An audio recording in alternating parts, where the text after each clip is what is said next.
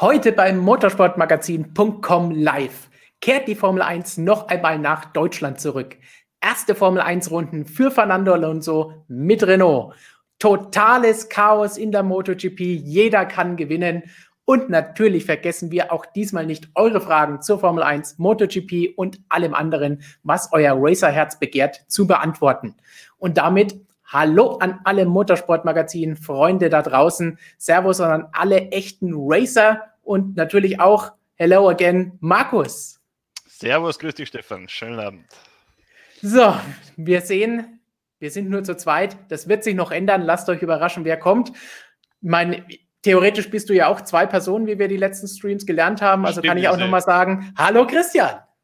Kannst du es einfach auftoppen, dass ich zweimal erscheine? In einem Fenster beantworte ich die MotoGP-Frage und im anderen die Formel 1-Fragen. Das können wir machen. So machen wir das. Zwischendrin kannst du dann irgendwie einen Hut aufsetzen oder so und dann bist du jemand anderes. Falschen Bart. So, während so langsam auch die Zuschauer bei uns hinzustoßen und ich mal hier so aus dem Studio durch die geöffnete Tür hinausschaue, wann denn unsere Nummer drei hier hinzustoßen wird mit brandheißen Informationen, hängt noch am Telefon. Kannst du uns noch ein bisschen erzählen, was ist denn da in der MotoGP bei euch los? Jeder darf einmal, wer hat noch nicht? So ungefähr sieht es aus, ja. Also äh, wir sagen schon die ganze Saison, irgendwie will den Titel keiner so gewinnen. Mm, oder es wollen alle gewinnen, wie man es dann sehen mag. Äh, Fakt ist, so viele Saisonsieger wie seit 2016 nicht mehr. Ähm, ja, es kann fast jeder gewinnen, würde ich sagen. Jeder nicht ganz, aber fast jeder gewinnen äh, auf praktisch jedem Motorrad. Uh, unglaublich kuriose Saison. Eigentlich jede Woche, wenn ich hier gefragt werde, ja, wer ist denn jetzt der Titelfavorit? Dann kann ich eigentlich jede Woche so ziemlich was anderes sagen. Also die Ausgangssituation ändert sich quasi von Woche zu Woche. Uh, es bleibt weiterhin spannend. Fünf Rennen haben wir jetzt noch. Ähm, zwei jetzt in Aragon und dann der finale Tripleheader in Valencia und in Portimao. Ähm, werden wir sehen, wie es dann aussieht beim großen Finale in Portimao. Gut möglich, dass wir ein großes Finale erleben. Gut möglich sogar, dass wir ein großes Finale mit mehreren Fahrern, die noch Titelchancen haben, also drei, vier, man weiß es nicht. Äh, könnte auch durchaus sein. Also wird auf jeden Fall spannend. Und ja, jetzt schauen wir uns die letzten fünf Rennen an und dann am Ende werden wir sicher einen Weltmeister haben. Wer es ist, ich sage es gleich jetzt vorneweg, ich habe keine Ahnung. Sehr gut. Dafür haben wir unsere Experten, die zu den Rennen reisen, normalerweise, die normal. den ganzen Tag über MotoGP berichten und dann sagen sie, ja, ich weiß auch nicht, wer gewinnt. Sehr ja, schön. ihr habt ja leicht reden als Formel 1 Restaurant. Meinst du etwa, dass da immer der gleiche gewinnt? Nee, das will ich so nicht sagen, aber ja, doch schon. So, ich habe schon im Hintergrund gesehen, die Telefonate sind zu Ende. Das heißt, wir bekommen demnächst auch noch Besuch hier, damit wir auch noch mehr über Formel 1 diskutieren können. Und dann wirst du vielleicht eine Erklärung bekommen, dass das nicht alles so einfach ist, wie du dir das natürlich. denkst. Schauen wir vorher einfach mal, was wir heute mit euch vorhaben. Denn es geht natürlich gleich los mit Fun Facts. Da müssen wir aber gleich sagen, das wird sehr improvisiert, weil der Mann, der jetzt gleich dazukommt und ich keine Zeit hatten, etwas vorzubereiten. Das heißt, es wird spannend. Aber Markus ist der Erfinder des Ganzen. Der hat wahrscheinlich auch gleich drei Fun Facts für uns alle parat. Danach sprechen wir über Fernando Alonso. Der hat gestern zum ersten Mal wieder ein Formel-1-Auto getestet nach seinen Ausflügen zur Dakar und zu den Indycars. Auch da werden wir kurz drüber sprechen. Dann gibt es noch kleine Eindrücke von der Nordschleife. Seid schon mal drauf gespannt. Und natürlich das große Thema Deutschland Grand Prix wir hatten jetzt das Rennen auf dem Nürburgring. Sehen wir nächstes Jahr wieder eins in Hockenheim oder am Nürburgring? Wie geht es mit der Deu Formel 1 in Deutschland weiter? Allgemein mit anderen Rennserien. Darüber wollen wir mit euch diskutieren. Und dann hat natürlich Markus noch mehr zur MotoGP zu sagen. Und das Wichtigste, wir beantworten eure Fragen. Ihr bestimmt bei dieser Sendung, worüber wir sprechen was die Themen sind. Ihr seid die Produzenten und sagt uns, was wir machen sollen. Und damit fangen wir dann an, wenn wir mit unseren anderen Themen durch sind. Los geht's mit den mittlerweile legendären Fun Facts oder vielleicht heute dem Fun Fact. Ja, also ich habe mal zwei Fun Facts vorbereitet für heute. Ähm, den ersten hätte ich aber eigentlich gerne erst später äh, präsentieren. Aber ich fange jetzt mal mit dem ersten an, dann schauen wir mal, wie wir weitermachen. Genau. Äh, wir wollen ja heute auch ein bisschen über den Deutschland Grand Prix reden oder über die Deutschland Grand Prix oder Deutschland Rennen in unterschiedlichen Rennserien. Und äh, Formel 1 war ja am Wochenende am Nürburgring zu Gast. Und was viele vielleicht äh, nicht mehr wissen oder zumindest nicht live miterlebt haben, dass ja auch die MotoGP in früheren Zeiten oder die Motorrad-Weltmeisterschaft, die es damals noch, auch am Nürburgring zu Gast war, auch noch an der Nordschleife damals. Und die Nordschleife hat auch für das beste deutsche Ergebnis in einem äh, Lauf der Motorradkönigsgasse aller Zeiten gesorgt. Oder äh, Stefan jetzt immer ein bisschen empfindlich, wenn man aller Zeiten sagt, der Geschichte, möchte ich sagen, weil in Zukunft können wir nicht blicken. Äh, und zwar war das ähm, in der Saison 1974 ein Vierfach-Sieg für Deutschland auf der Nürburgring Nordschleife. Ähm, lag jetzt aber weniger daran, dass die Deutschen damals so gut waren, sondern vielmehr daran, dass alle nicht-Deutschen das Rennen boykottiert haben. Äh, wir wissen, Nürburgring Nordschleife sicherheitstechnisch durchaus bedenklich. Äh, der Rennsonntag war damals der 28. April. Eifel im April, Motorräder, Nordschleife, 70er Jahre, kann man sich ungefähr vorstellen, wie das Ganze ausgesehen hat. Am selben Tag haben dann auch Autorennen stattgefunden, weshalb sich die Streckenbetreiber geweigert haben, die von den Motorradpiloten geforderten Strohballen aufzustellen.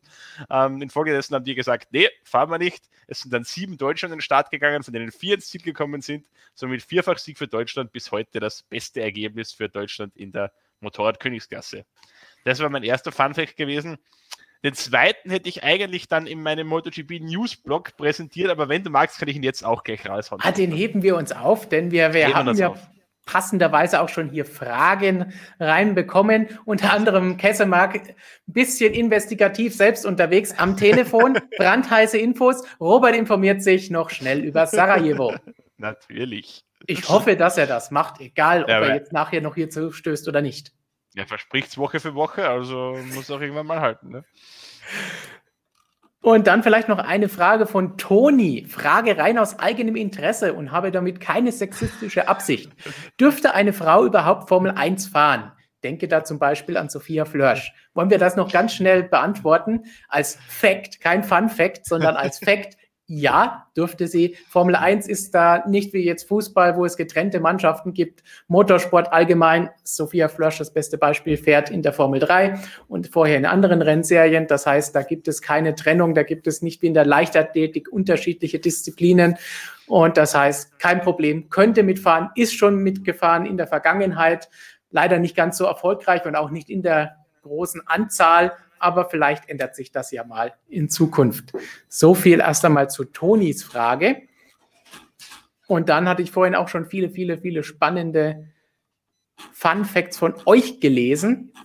Aber ich würde sagen, während im Hintergrund, wenn ich durch das Tür schaue, fleißig eingerichtet wird, damit noch ein ein Platz da ist, machen wir noch schnell ein Fun Fact von Music and More zu Brasilien von letzter Woche schon recherchiert. Ge Gewinner war immer Weltmeister, als es noch am Anfang des Jahres war. Also da haben wir versprochen, dass wir das recherchieren. So, ja, das macht Robert gerade. Für, für das Formel 1 Ressort. Also da möchte ich jetzt, da möchte ich mich jetzt rausnehmen. Wir werden jetzt gleich mal nachtesten, ob jemand, der nicht dabei war letzte Woche, so etwas weiß. Ja, stimmt, ja. Das ist doch noch viel besser. Das ist noch viel besser. Ein bisschen, bisschen dranbleiben noch Music and More, dann haben wir vielleicht eine große Auflösung für dich. Genau. Aber für den Anfang gehen wir dann vielleicht derweil mal über zu Fernando Alonso. Wir haben ihn hier so wunderbar schön auf unserem Thumbnail vorne mit drauf, denn gestern ist er zum ersten Mal wieder ein Formel 1 Auto gefahren. Barcelona war der Ort, wo er auch zum letzten Mal ein Formel 1 Auto getestet hat oder zum ersten Mal einen Renault getestet hat. 100 Kilometer darf er im Rahmen eines Filmtags zurücklegen. 21 Runden waren es gestern, also ungefähr ein Drittel, knapp ein Drittel einer normalen Renndistanz hat er zurückgelegt. Zuletzt in Dakar-Autos gefahren, mit Indycars gefahren, das heißt völlig andere Fahrzeuge als Fernando, wie wir ihn hier schick in seiner neuen Uniform von Renault sehen, die aber auch nur für dieses Jahr jetzt noch gilt und dann nächstes Jahr verschwindet, wenn das Team in Alpine umbenannt wird. Und Fernando hat gesagt, das Auto schlägt mich gerade natürlich noch, weil ich nicht das Maximum aus dem Auto herausquetschen kann. Zurück auf Formel 1 Speed zu kommen, ist nicht so leicht. Das heißt, auch ein Fernando Alonso hat nach so einer langen Pause ein bisschen Anlaufschwierigkeiten, um wieder reinzukommen. Ich denke, da haben wir alle keine Bedenken, dass das nach ein paar Kilometern kein Problem mehr sein wird. Er hat gesagt, vor allen Dingen die Bremspunkte zu finden, wie schnell man an den Kurven ankommt, die Performance auf der Bremse, das heißt, wie stark muss man bremsen und das sind ja die ganz beeindruckenden Dinge in der Formel 1, diese Bremsen. Wie darf man in den Kurven fahren? Das, das muss er noch ein bisschen rausfinden, um wieder auf 100 Prozent zu kommen. Aber ganz klar, für ihn wird er dafür nicht so lange brauchen, wie das zum Beispiel war, in einem Dakar-Auto sich einzufinden oder in einem Indycar. Das heißt, Fernando Alonso können wir von ausgehen, dass der bald wieder so richtig schön in Action sein wird.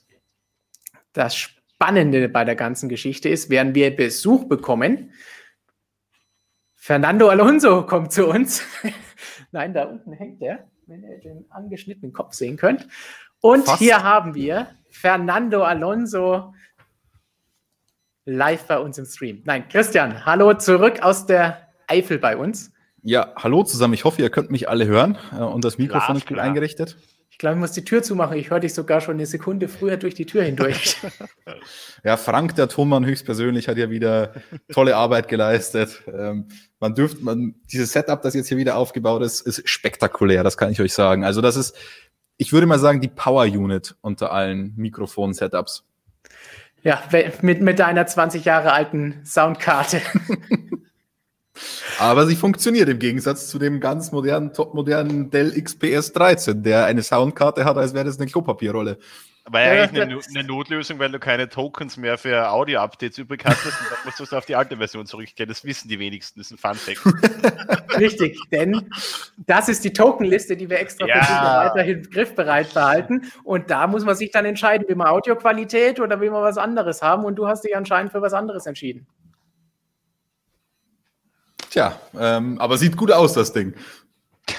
So, genauso gut sah Fernando Alonso in Schwarz und Gelb ist eigentlich keine schöne Farbkombination, wenn ich das sagen darf. Äh, gestern aus bei den Testfahrten. Ich habe eben schon erzählt, was passiert ist und was er nach dem Test gesagt hat. Kommen wir doch jetzt dann im zweiten Teil dieser kurz unterbrochenen Alonso News dazu. Wie geht es jetzt weiter mit Alonso? Denn es wird diskutiert, gestern zum Beispiel hier auch bei uns mit Jonas und Flo, als die sich auch noch hier ins Büro getraut haben, haben wir gesagt, hey, sollte er vielleicht auch noch ein freies Training fahren, sollte er einem Freitag zum Einsatz kommen. Ich meine, die Tests nach Abu Dhabi mit Sondergenehmigung, die könnten höchstwahrscheinlich rausspringen. Mögliche weitere Alternative, zwei Jahre altes Auto testen, wobei da glaube ich, das macht keinen Sinn für ihn. Autofahren kann er. Jetzt hat er sich ein bisschen dran gewöhnt und der Rest kommt von alleine recht schnell. Christian, was glaubst du? Sehen wir Alonso dieses Jahr noch einmal und wenn ja, wo, wie, wann und warum? Also freies Training kann ich mir irgendwie nicht vorstellen, um ehrlich zu sein. Also ich meine, man darf nicht vergessen, dass Renault ja auch noch zwei eigentliche Fahrer hat, um, man, um die man sich jetzt ja überhaupt nicht mehr kümmert, medial zumindest. Daniel Ricciardo, der hat auch noch einen Vertrag bis ans Ende des Jahres. Also ich glaube kaum, dass der freiwillig mal auf die Seite geht, weil er sagt, ja, den Fernando, den mag ich so gerne, der soll mal mein Auto fahren im FP1. Der Ocon, ähm, der braucht aktuell eh jede Zeit in dem Auto, um da klar zu kommen. Also Deswegen kann ich mir das ehrlich gesagt nicht vorstellen. Was ich mir schon vorstellen könnte, ist, wenn wir, äh, ich hoffe es natürlich nicht, aber einen positiven Test haben sollten, dass der Fernando dann vielleicht als, Test, äh, als, als Ersatzfahrer einspringt. Also ich meine, Ersatzfahrer in der Formel 1 ist ein ziemlich undankbarer Job normalerweise, aber jetzt in den aktuellen Zeiten kommt es halt doch vor. Ist es nicht ganz so unwahrscheinlich. Nico Hülkenberg kann ein Lied davon singen. Und vielleicht sehen wir ihn da. Ich hoffe es natürlich nicht ähm, am Ende der Saison. Ähm, ja, mein Gott. Ich, ich bin mal gespannt, was die anderen sagen. Da es ja nächstes Jahr weniger Testfahrten geben wird im, im Winter, da die beschränkt sein werden, nur noch eine Woche höchstwahrscheinlich und nicht mehr diese zwei Wochen, ähm, ist das ein Argument, dass man sagt, ja, der kann sich ja gar, man kann sich als junger Fahrer, als junger Fahrer oder als Neuling oder als Comeback oder was auch immer gar nicht mehr einschießen. Deswegen lassen wir ihn jetzt da nochmal diese Dinger. Letztendlich wenn du dem Fahrer ein bisschen mehr Zeit gibst, ich würde sagen, aus Sicht der Konkurrenz, mein Gott, lass ihn doch. Also. Außer es ist irgendwie Mercedes und Red Bull kann das, Dr. Helmut Marko kann das vielleicht persönlich verhindern, dann könnte ich schon verstehen, wieso man da sagt, nein. Denn die haben ja Red Bull auch schon wieder den, den Motor versagt. Also ich bin mir ziemlich sicher, dass er nach Saisonende diesen Test bestreiten wird, wenn er diese Sondergenehmigung bekommt.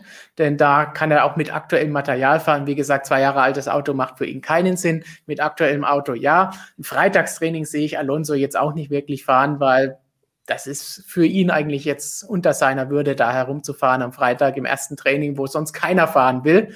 Ähm, Flo hat noch die Idee reingeworfen, dass er gleich ein ganzes Rennwochenende fahren soll. Das sehe ich, wie du auch, nicht passieren, weil sie haben zwei Fahrer, die haben den Vertrag und da werden sie, auch wenn der eine geht, ihn jetzt nicht extra dafür ausbezahlen und den anderen, den sie nächstes Jahr behalten, nicht so vor die Nase hauen, dass sie ihn nicht einsetzen. Deswegen, da kann ich gar nicht anschließen.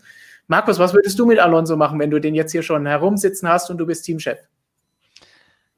Aus einer persönlichen Wunsch raus würde ich ihn schon jedes Wochenende fahren lassen, aber ist natürlich unrealistisch. Nein, also ich, äh, ich denke auch, ähm, es ist heutzutage in der Formel 1 einfach nicht mehr üblich, dass man da während der Saison jetzt irgendwie einen neuen Fahrer reinholt. Äh, von dem her, wie du es vorher angesprochen hast, ich glaube, Fernando Alonso hat genug Erfahrung, um da auch wieder schnell genug auf Tempo zu kommen.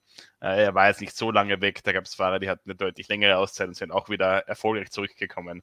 Also ich glaube, wenn Fernando Alonso die, die Testfahrten vor Saisonbeginn hat äh, und dann 2021 wieder voll einsteigt, dann können wir auch damit rechnen, dass er wieder äh, auf, ich würde sagen, einigermaßen auf seinem alten Niveau fährt. Ich habe übrigens noch einen Alonso-Fun-Fact. Also ja, ich weiß nicht, ob es ein, ein Fun-Fact ist, aber ich war ja jetzt letzte Woche, vor, bevor ich am Nürburgring gefahren bin, noch bei Toyota in Köln. Und wie wir alle wissen, hat Fernando Alonso ja mit Toyota zusammen das 24-Stunden-Rennen von Le Mans gewonnen, zweimal sogar. Und da habe ich mit Rob Lloyd ein bisschen drüber gesprochen. Der ist wahrscheinlich kennen ihn die meisten von euch jetzt nicht. Der ist sozusagen Teamdirektor dort und Vizepräsident Motorsport. Der hat sehr eng mit Fernando Alonso zusammengearbeitet. Und ich hab, mich hat das so ein bisschen interessiert, wie der da so war und insgesamt. Und der meinte, der hätte das schon relativ schnell klar gemacht, dass er jetzt der Teamleader ist, was ganz witzig ist in dieser Konstellation, weil er mit erfahrenen Langstreckenpiloten zusammengefahren ist und er ist jetzt das erste Mal drin und dann war er Teamleader. Das hat er, es hat er nicht gesagt, er ist Teamleader, sondern er meinte, der hatte das, er hätte das relativ schnell klar gemacht, gleich direkt. Und dann im ersten Langstreckenflug, ich, ich glaube, irgend, ich weiß nicht, ob es die äh, Amazon Prime Serie ist oder irgendwo, glaube ich, sieht man das sogar ein bisschen, dass er sich da im Flugzeug Onboard-Aufnahmen anschaut. Und tatsächlich hat mir Rob Leutman erzählt, der Alonso hat diesen gesamten Langstreckenflug über nichts anderes gemacht, als sich Onboard-Aufnahmen von 24 Stunden Le Mans angeschaut vom letzten Jahr. Die ganze Zeit hat sich der hingesetzt und hat einfach nur Onboard geschaut. 14 Stunden lang oder 12 Stunden lang. Völlig verrückt. Aber macht Markus auch regelmäßig zu Hause, oder? Ich schaue mir, schau mir immer die Onboard-Aufnahmen von deinen Kartrennen an, die finde ich besonders spannend. hey, du, du, du, wirst eine neue spektakuläre Onboard kriegen, Markus. Das kann ich dir schon versprechen. Auf die freue ich mich aber schon. Ich glaube, da werden sich auch die meisten User schon drauf freuen. Da kommen wir nachher auch noch drauf. Sollte man mich hinter dieser Maske überhaupt noch verstehen. Aber es gibt ja den einen oder anderen Zuschauer, der immer will, dass ich nicht im Stream dabei bin. Das heißt, vielleicht ist das ja jetzt hier eine Lösung. Optisches Upgrade. Jetzt sehe ich die Maus nicht mehr und kann nichts mehr machen. Gilt das eigentlich auch als, als, als, gilt das auch als Maske eigentlich, als Mund- und Nasenschutz? das gilt Du darfst jetzt übrigens nur noch von Ulkenberg sprechen, Stefan. Ulkenberg, da kommen wir bestimmt nachher viele Fragen. Hab eben schon eine gesehen, jetzt sehe ich sie nicht mehr. Aber du hast eigentlich Löcher in den Augen, also. Ja, das sehe ich jetzt doppelt. Aber passend, Kesselmark hat festgehalten, wie schnell es geklappt hat, weil wir vorhin gesagt haben, wenn Markus zwei Fenster hat, dann können wir einfach sagen, einer davon ist Christian. Und es hat funktioniert. Die Technik haben wir im Griff. Und Fernando Alonso auch noch gleich dazu. Also besser geht es ja schon gar nicht mehr. Wenn ich jetzt Marco so anschaue, dann muss ich an irgendwas denken, was der Niki mal gesagt hat. Wenn man ihn und Dr. Marco so zusammensetzt, äh, ist es wieder ein kompletter Mensch mit Ohr und Auge. Und bei uns, Markus, ist es so, bei den Haaren, wenn man unsere Haare so zusammensetzt, dann passt es auch wieder. Äh, mein Grau ersetzt du mit deiner vollen Farbe und ich habe dafür etwas volleres Haar hier vorne. Definitiv. Und für die User natürlich zu Hause habe ich, äh, damit der Unterschied die ein bisschen leichter fällt hier zwischen mir und Christian, habe ich unterschiedliche Outfits gewählt in den beiden Fenstern. Äh, hier das männliche Holzfällerhemd und unten den äh, Stehkragenpullover aus der H&M Mädchenabteilung. Oh. Das ist kein Rollkragenpullover übrigens. Stehkragen, habe ich gesagt. Das also. Das, nein, das ist nicht der Steve Jobs Gedächtnislook, den du sonst hast. Der wäre ähm, schon wieder geil gewesen. Ja, nee, das auf keinen Fall. Das ist falsches Produkt. so, dann zurück zum Thema Fernando Alonso. Über den wollten wir, glaube ich, sprechen. Bevor, heute wird es eine sehr chaotische Sendung, nachdem wir diverse Sachen hatten. Wir hatten Formel 1 am letzten Wochenende. Christian ist heute erst wieder da. Markus ist in einer Back-to-Back-Woche MotoGP. Diese Woche geht unser Heft in den Druck, unser neues Magazin, morgen und übermorgen. Das heißt, wir sind am Rotieren und kreuz und quer. Deswegen heute wird es ganz, ganz spannend, was hier so passiert. Aber Alonso, wie sieht es denn aus? Jetzt haben wir darüber gesprochen, ob er dieses Jahr noch fährt oder nicht. Das ist uns jetzt erstmal egal.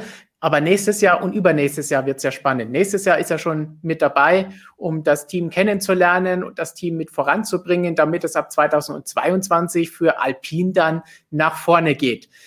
Renault hat die letzten Rennen einen ziemlich guten Aufwärtstrend gezeigt. Ja, am Anfang habe ich noch gedacht, okay, Spa und dann auch Monza, okay, die schnellen Strecken haben sie ein gutes Paket. Aber mittlerweile kann man sagen, es läuft das Auto auch auf anderen Strecken, weil das hält jetzt schon ein paar Rennen an, dieser Aufwärtstrend.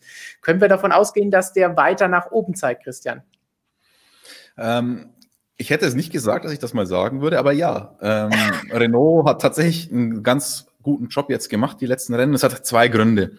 Zum einen hat man in Silverstone mehrere Upgrades gebracht, die Upgrades funktionieren. Und dann hat man ja den Sweet Spot des Autos gefunden. Man hat etwas am Setup gefunden, das man regelmäßig auf alle Strecken übertragen kann, ähm, wo das Auto dann einfach wirklich funktioniert in diesem Sweet Spot. Und es gab, wie du schon gesagt hast, Spa, Monza, da dachte man, okay, auf den, auf den Strecken funktioniert das jetzt. Aber jetzt Nürburgring, das war für Renault dann tatsächlich die ultimative, äh, der ultimative Proof, dass es überall funktioniert, dass das Auto jetzt einfach besser ist, dass man den Sweet Spot überall findet, dass man das auf alle Strecken übertragen kann. Also ich bin überrascht, aber ich bin für die Zukunft da äh, guter Dinge, muss ich sagen. Also ich hätte nicht gedacht vor fünf, sechs Rennen, dass Renault da relativ deutlich schon fast dritte Kraft ist. Ist sie aber jetzt und das muss man auch mal anerkennen, wenn wir schon so oft auf sie eingeschlagen haben. Und weil du vorhin äh, gesagt hast, Markus spielt doch mal Renault-Teamchef, ich stelle mir gerade Markus als Cyril Abiteboul vor. Ähm, Mit Tattoo? Ja, das ist die nächste Frage. Wo, ich meine, dann dürf, dürfen wir dann für Markus das Tattoo aussuchen, machen wir es so wie, wie Renault, dass Markus dann nur Ort und Größe wählen darf? Stumme aus Graz, Stille. Ja, also wenn es ein Christian Mehnert Porträt ist, ist mir eigentlich egal, wo das hinkommt. Dann. Also, also ein Selbstporträt. ich, ich, ich hätte den Höller drauf gemacht. ah, das ist schon sehr abschreckend, muss ich sagen. äh, überlegen wir uns doch. so, keine Angst, ich habe gerade nur ein paar Fragen gescreenshottet, damit wir auch eure Fragen nicht verlieren und nachher noch darauf zurückkommen können. Aber wie du gesagt hast, ist überraschend, gerade dass sie auf dem Nürburgring fast noch mit am besten waren, nachdem er erst gedacht hat, nur auf den schnellen Strecken ist es ganz gut für Renault. Das heißt, das könnte durchaus noch spannend werden für den Rest der Saison, der insgesamt ja auch, wenn wir ganz kleinen Blick noch drüber hinauswerfen, vielleicht ein bisschen spannender werden könnte. Markus hat hier zur Einleitung, Christian, das hast du verpasst, gesagt, in der MotoGP, er hat keine Ahnung, wer Weltmeister wird, aber in der Formel 1 steht das ja immer schon fest. Und da können wir jetzt zumindest sagen, wie im letzten Jahr, vielleicht bekommen wir in der zweiten Saisonhälfte oder jetzt im letzten Drittel zumindest das hin, was wir in der zweiten Saisonhälfte letztes Jahr hatten, nämlich dass ein bisschen mehr Spannung ist und auch jemand anderes Rennen gewinnen kann. Denn Red Bull ist ein bisschen näher rangekommen. Toto Wolf hat schon gesagt, wir haben schon lange die Entwicklung für dieses Jahr eingestellt, arbeiten an 2021. Ob das jetzt hundertprozentig so stimmt, würde ich jetzt mal bezweifeln. Ein bisschen was werden sie immer noch tun, vor allen Dingen, wenn sie jetzt sehen, dass Red Bull näher rangekommen ist. Aber vielleicht kriegt man da noch ein bisschen mehr Spannung für die letzten Rennen. Oder nimmst du uns jetzt diese Hoffnung? Ich glaube tatsächlich, also ich glaube Toto Wolf nicht oft komplett, aber in dem Fall glaube ich ihm tatsächlich komplett. Also ich kann mir ja schon vorstellen, dass die für dieses Jahr gar nichts mehr machen. Ich meine, so viele Rennen haben wir jetzt nicht mehr. Und viele dieser Rennen, muss man ja auch sagen, sind spezielle Rennen, wo man nicht viele Daten hat, wie jetzt zum Beispiel Portimao, Imola, Istanbul, ähm, Bahrain 2.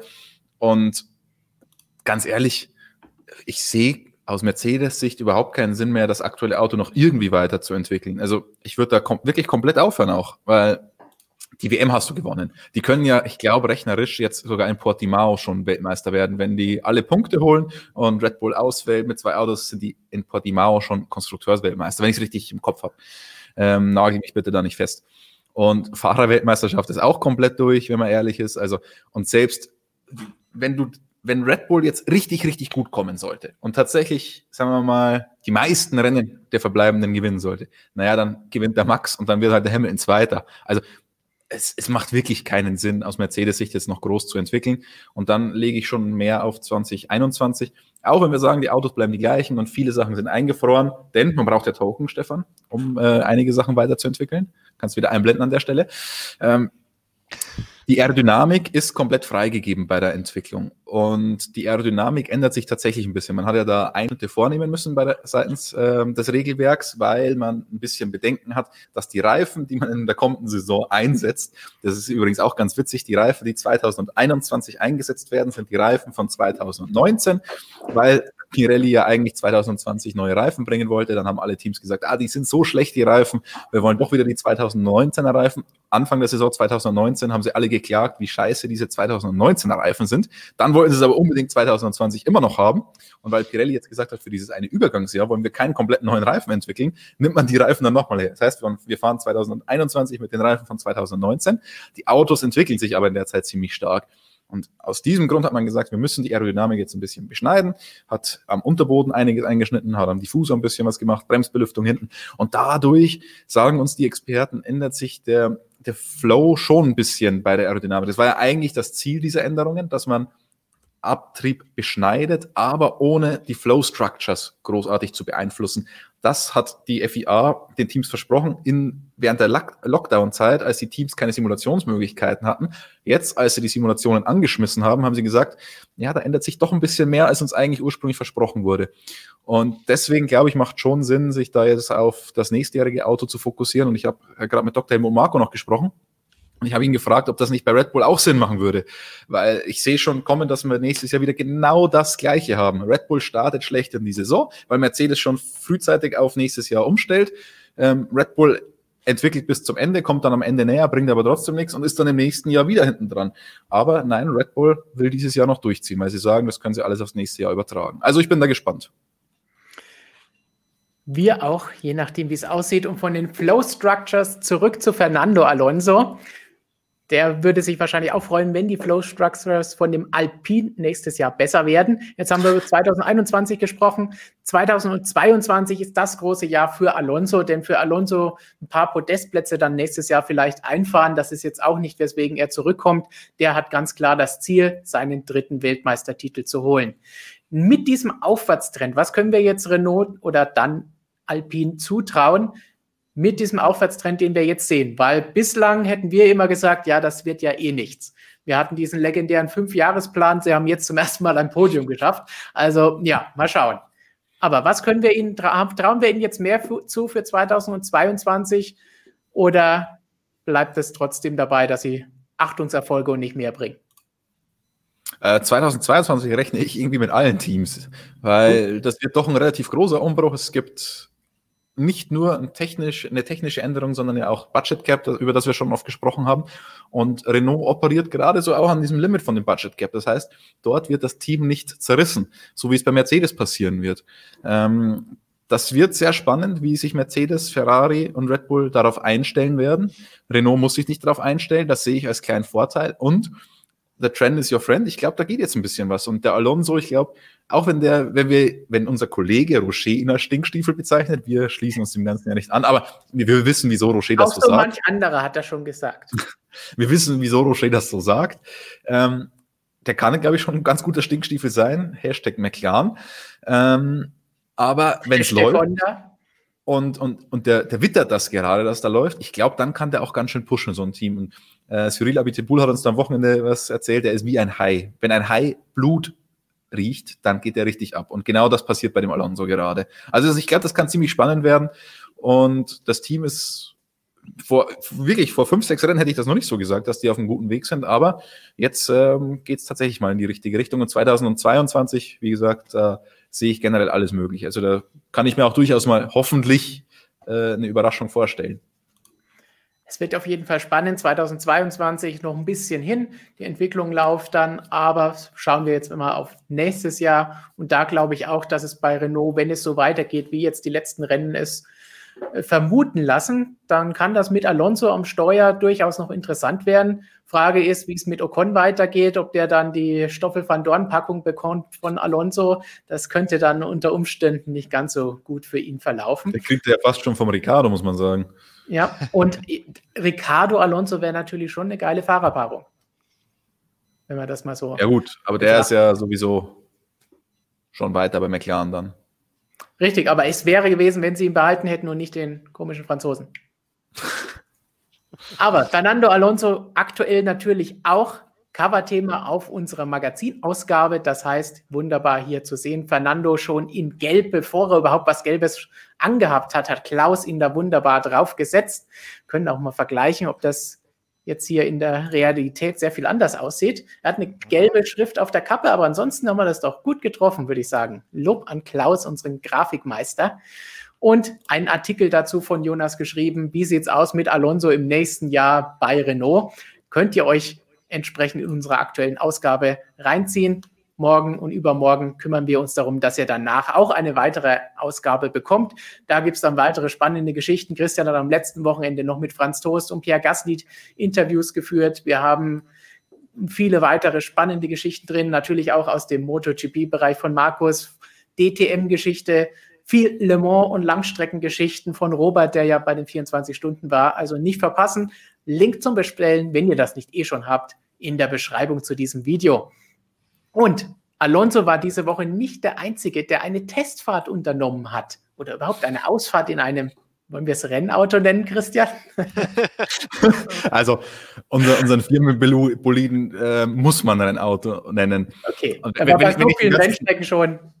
Wenn, wenn ich dem Ganzen noch was vorausschicken dürfte. Also es war echt witzig. Nord, also Nürburgring ist ja für uns einfach auch Nordschleife. Die, die geilste Strecke der Welt. Man hat es am, am Medientag am Donnerstag ja schon mitbekommen. Jeder Fahrer hat irgendeine Geschichte zu erzählen gewusst über die Nordschleife.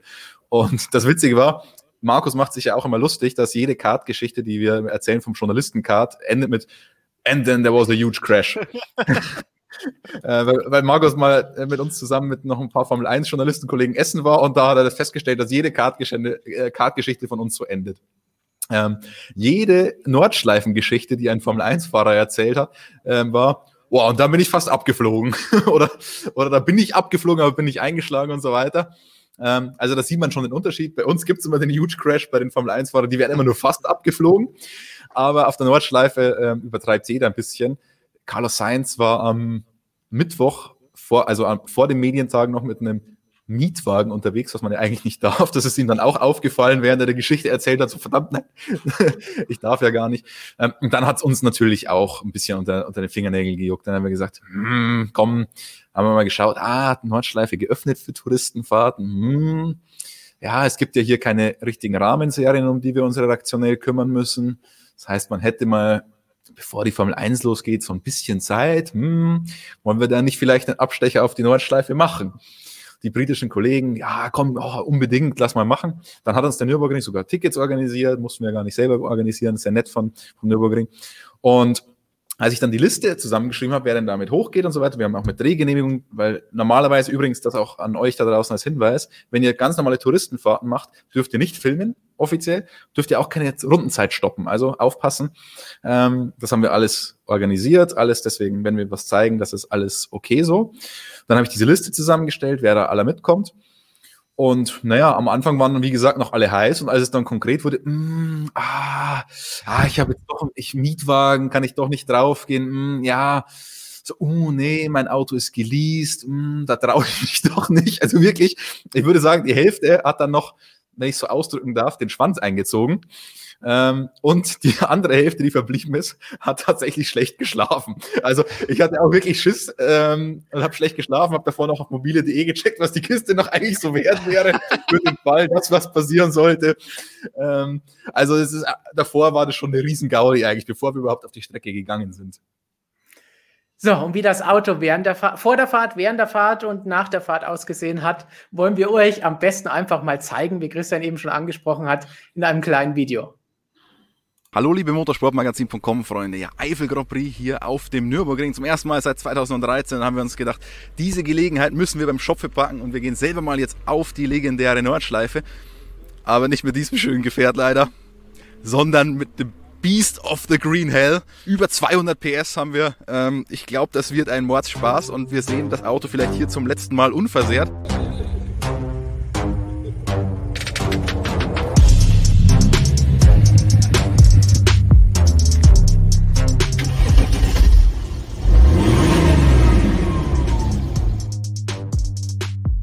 Hier wird es rübergehen auf die Grand Prix-Strecke. Ich glaube, wir sind hier schon die, die Fanlieblinge, wenn ich mir die Gesichtsausdrücke der Leute anschaue.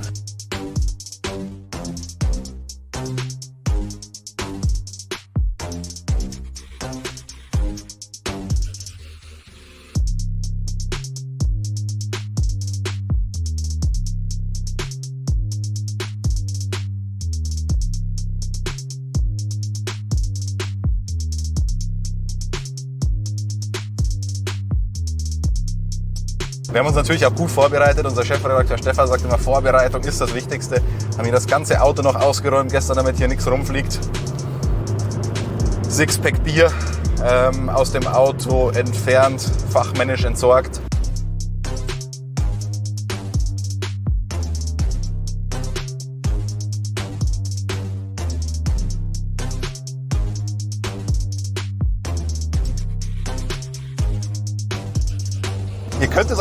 Vorstellen, aber wir überholen niemanden. Wir überholen niemanden.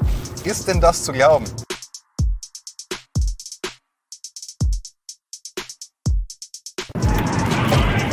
Ja, das war schnell. Das war richtig schnell. Und wenn ihr noch mehr davon sehen wollt, wartet ab, was wir euch gleich noch verraten. Markus, du hast das jetzt zum ersten Mal gesehen. Was sind deine Eindrücke von dieser Fahrt, von Christians Fahrweise und was da abgegangen ist mit unserem Auto? Ja, unglaublich beeindruckende Bilder. Also diese schieren und wie der Maynard das Auto im Grenzbereich beherrscht, das ist schon ganz großes Kino. Und auch diese, diese Racecraft, wie er da sofort gesehen hat, wie viel, wie viel Platz einem BMW lassen muss. Also ein ganz großes Kino. Alonso kann einpacken. ja, absolut, Alter. Ich möchte übrigens ähm, mal kurz erwähnen, dass das jetzt nicht im Zeitraffer war. Also, Ja, ja. wir waren so schnell. Also, es ist echt verrückt. Da fährst du, ähm, denkst dir so, uh, also ich bin vor sieben oder acht Jahren ähm, zuletzt mal ähm, mit meinem Privatauto damals gefahren und damals kannte ich die Strecke noch nicht so gut. In der Zwischenzeit habe ich hunderte, vielleicht tausende Runden auf dem Simulator Nordschleife hinter mir und das, das war das Gefährliche. Da dachte ich mir so, oh, jetzt kennst du die Strecke scheiße. Naja, dann sind wir draufgegangen. Man muss dazu sagen, das Auto ist ein Diesel, ähm, hat 230 PS knapp ähm, und es war eiskalt, 5,5 Grad und teilweise noch ein bisschen nass. Also das heißt, wir haben arsch viel Drehmoment und sehr wenig Grip. Und da hatte ich ein bisschen Angst und wir sind tatsächlich ab und zu ist ganz leicht mal das Heck gekommen oder mal leicht ins Untersteuern und so. Und dann denkst du, dir, oh, boah. Ähm, dann schaust du dir danach die Aufnahmen an und denkst, das läuft alles in Zeitlupe ab. Das ist unfassbar. Aber man muss natürlich da noch ein bisschen hinzufügen, dieses Auto ist auch schon zu Zeiten Rennen gefahren, als Michael Schumacher für Ferrari unterwegs war. Ja, es ist äh, historisches ähm, Fahrzeug. Also wie nennt man das irgendwie so Classic-Rennserien gibt es doch bestimmt und den können wir bald anmelden.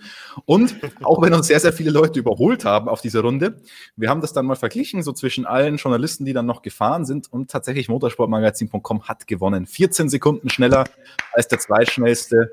Also es war beeindruckend. Beeindruckende Leistung von dir, wie Markus schon perfekt und treffend zusammengeführt, zusammengefasst hat.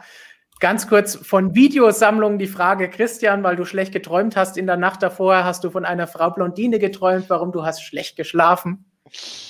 Ja, da hätte ich ja gut geschlafen. Und von Kessemark hat neueste Informationen zur Folge, waren es erste Testrunden mit dem MSM F1 Auto. Um es zu verdecken, wurde eine Hülle übers Auto geschmissen, vergleichbar mit den DTM-Autos. Ja, da war ein Formelauto unten drunter, da war nur unser schwarzer Blitz oben drüber gestülpt, Christian. Hat der Kessemark unseren Formel 1 Erlkönig der Beinhard enttarnt. Also das ist Ja. schon. Aber war, war eine, eine Riesengaudi danach, die ganzen Kollegen, die dabei waren.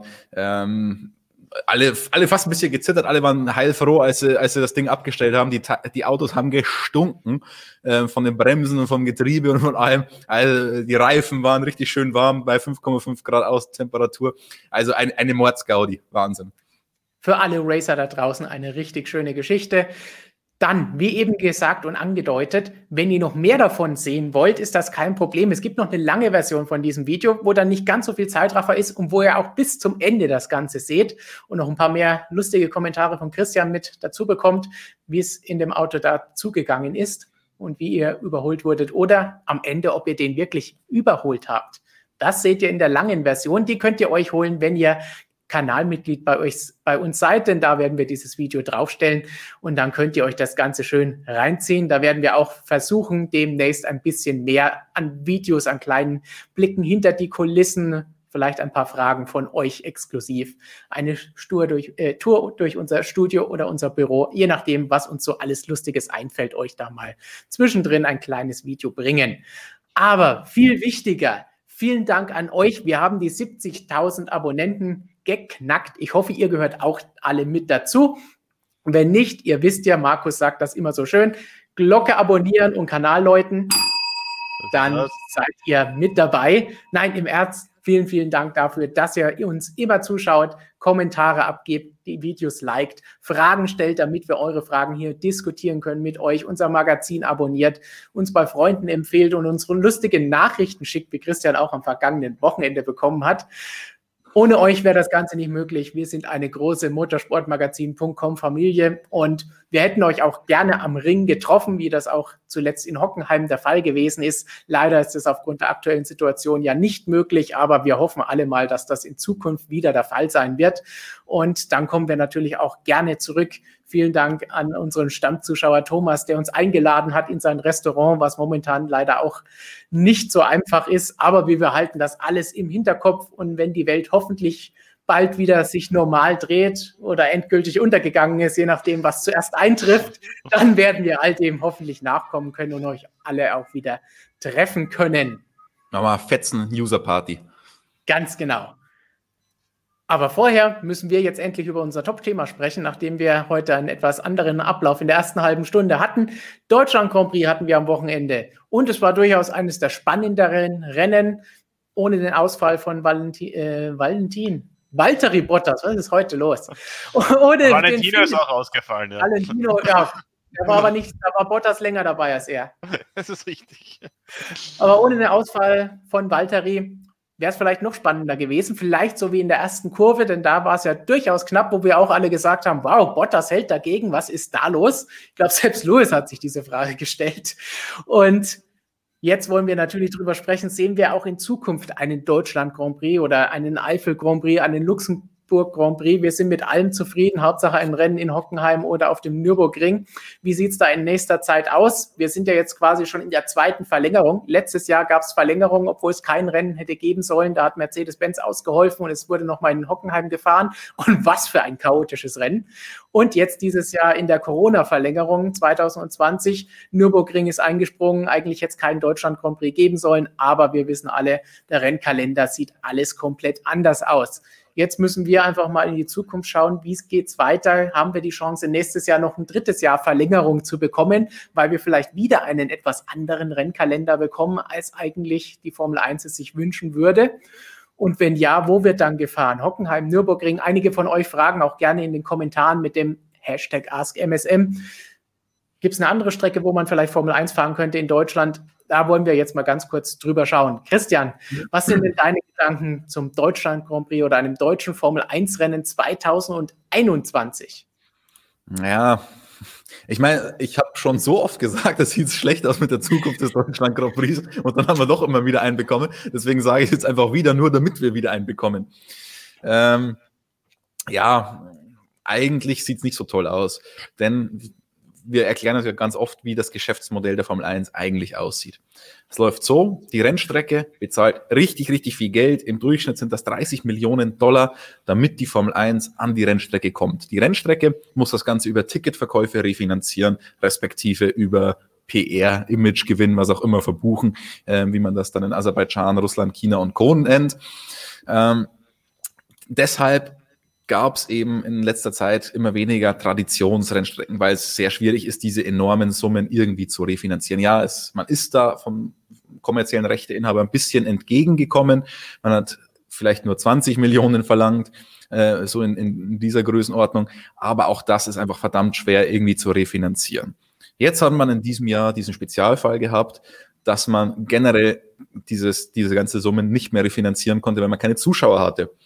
Ähm, dazu konnte man in viele Länder gar nicht reisen mit dem ganzen Formel 1-Tross und deswegen musste man einen komplett anderen Kalender zusammenstellen. Und man war froh, überhaupt Rennen fahren zu können. Man braucht mindestens 15, 16 Rennen, damit die TV-Sender zufrieden sind, damit die TV-Millionen fließen.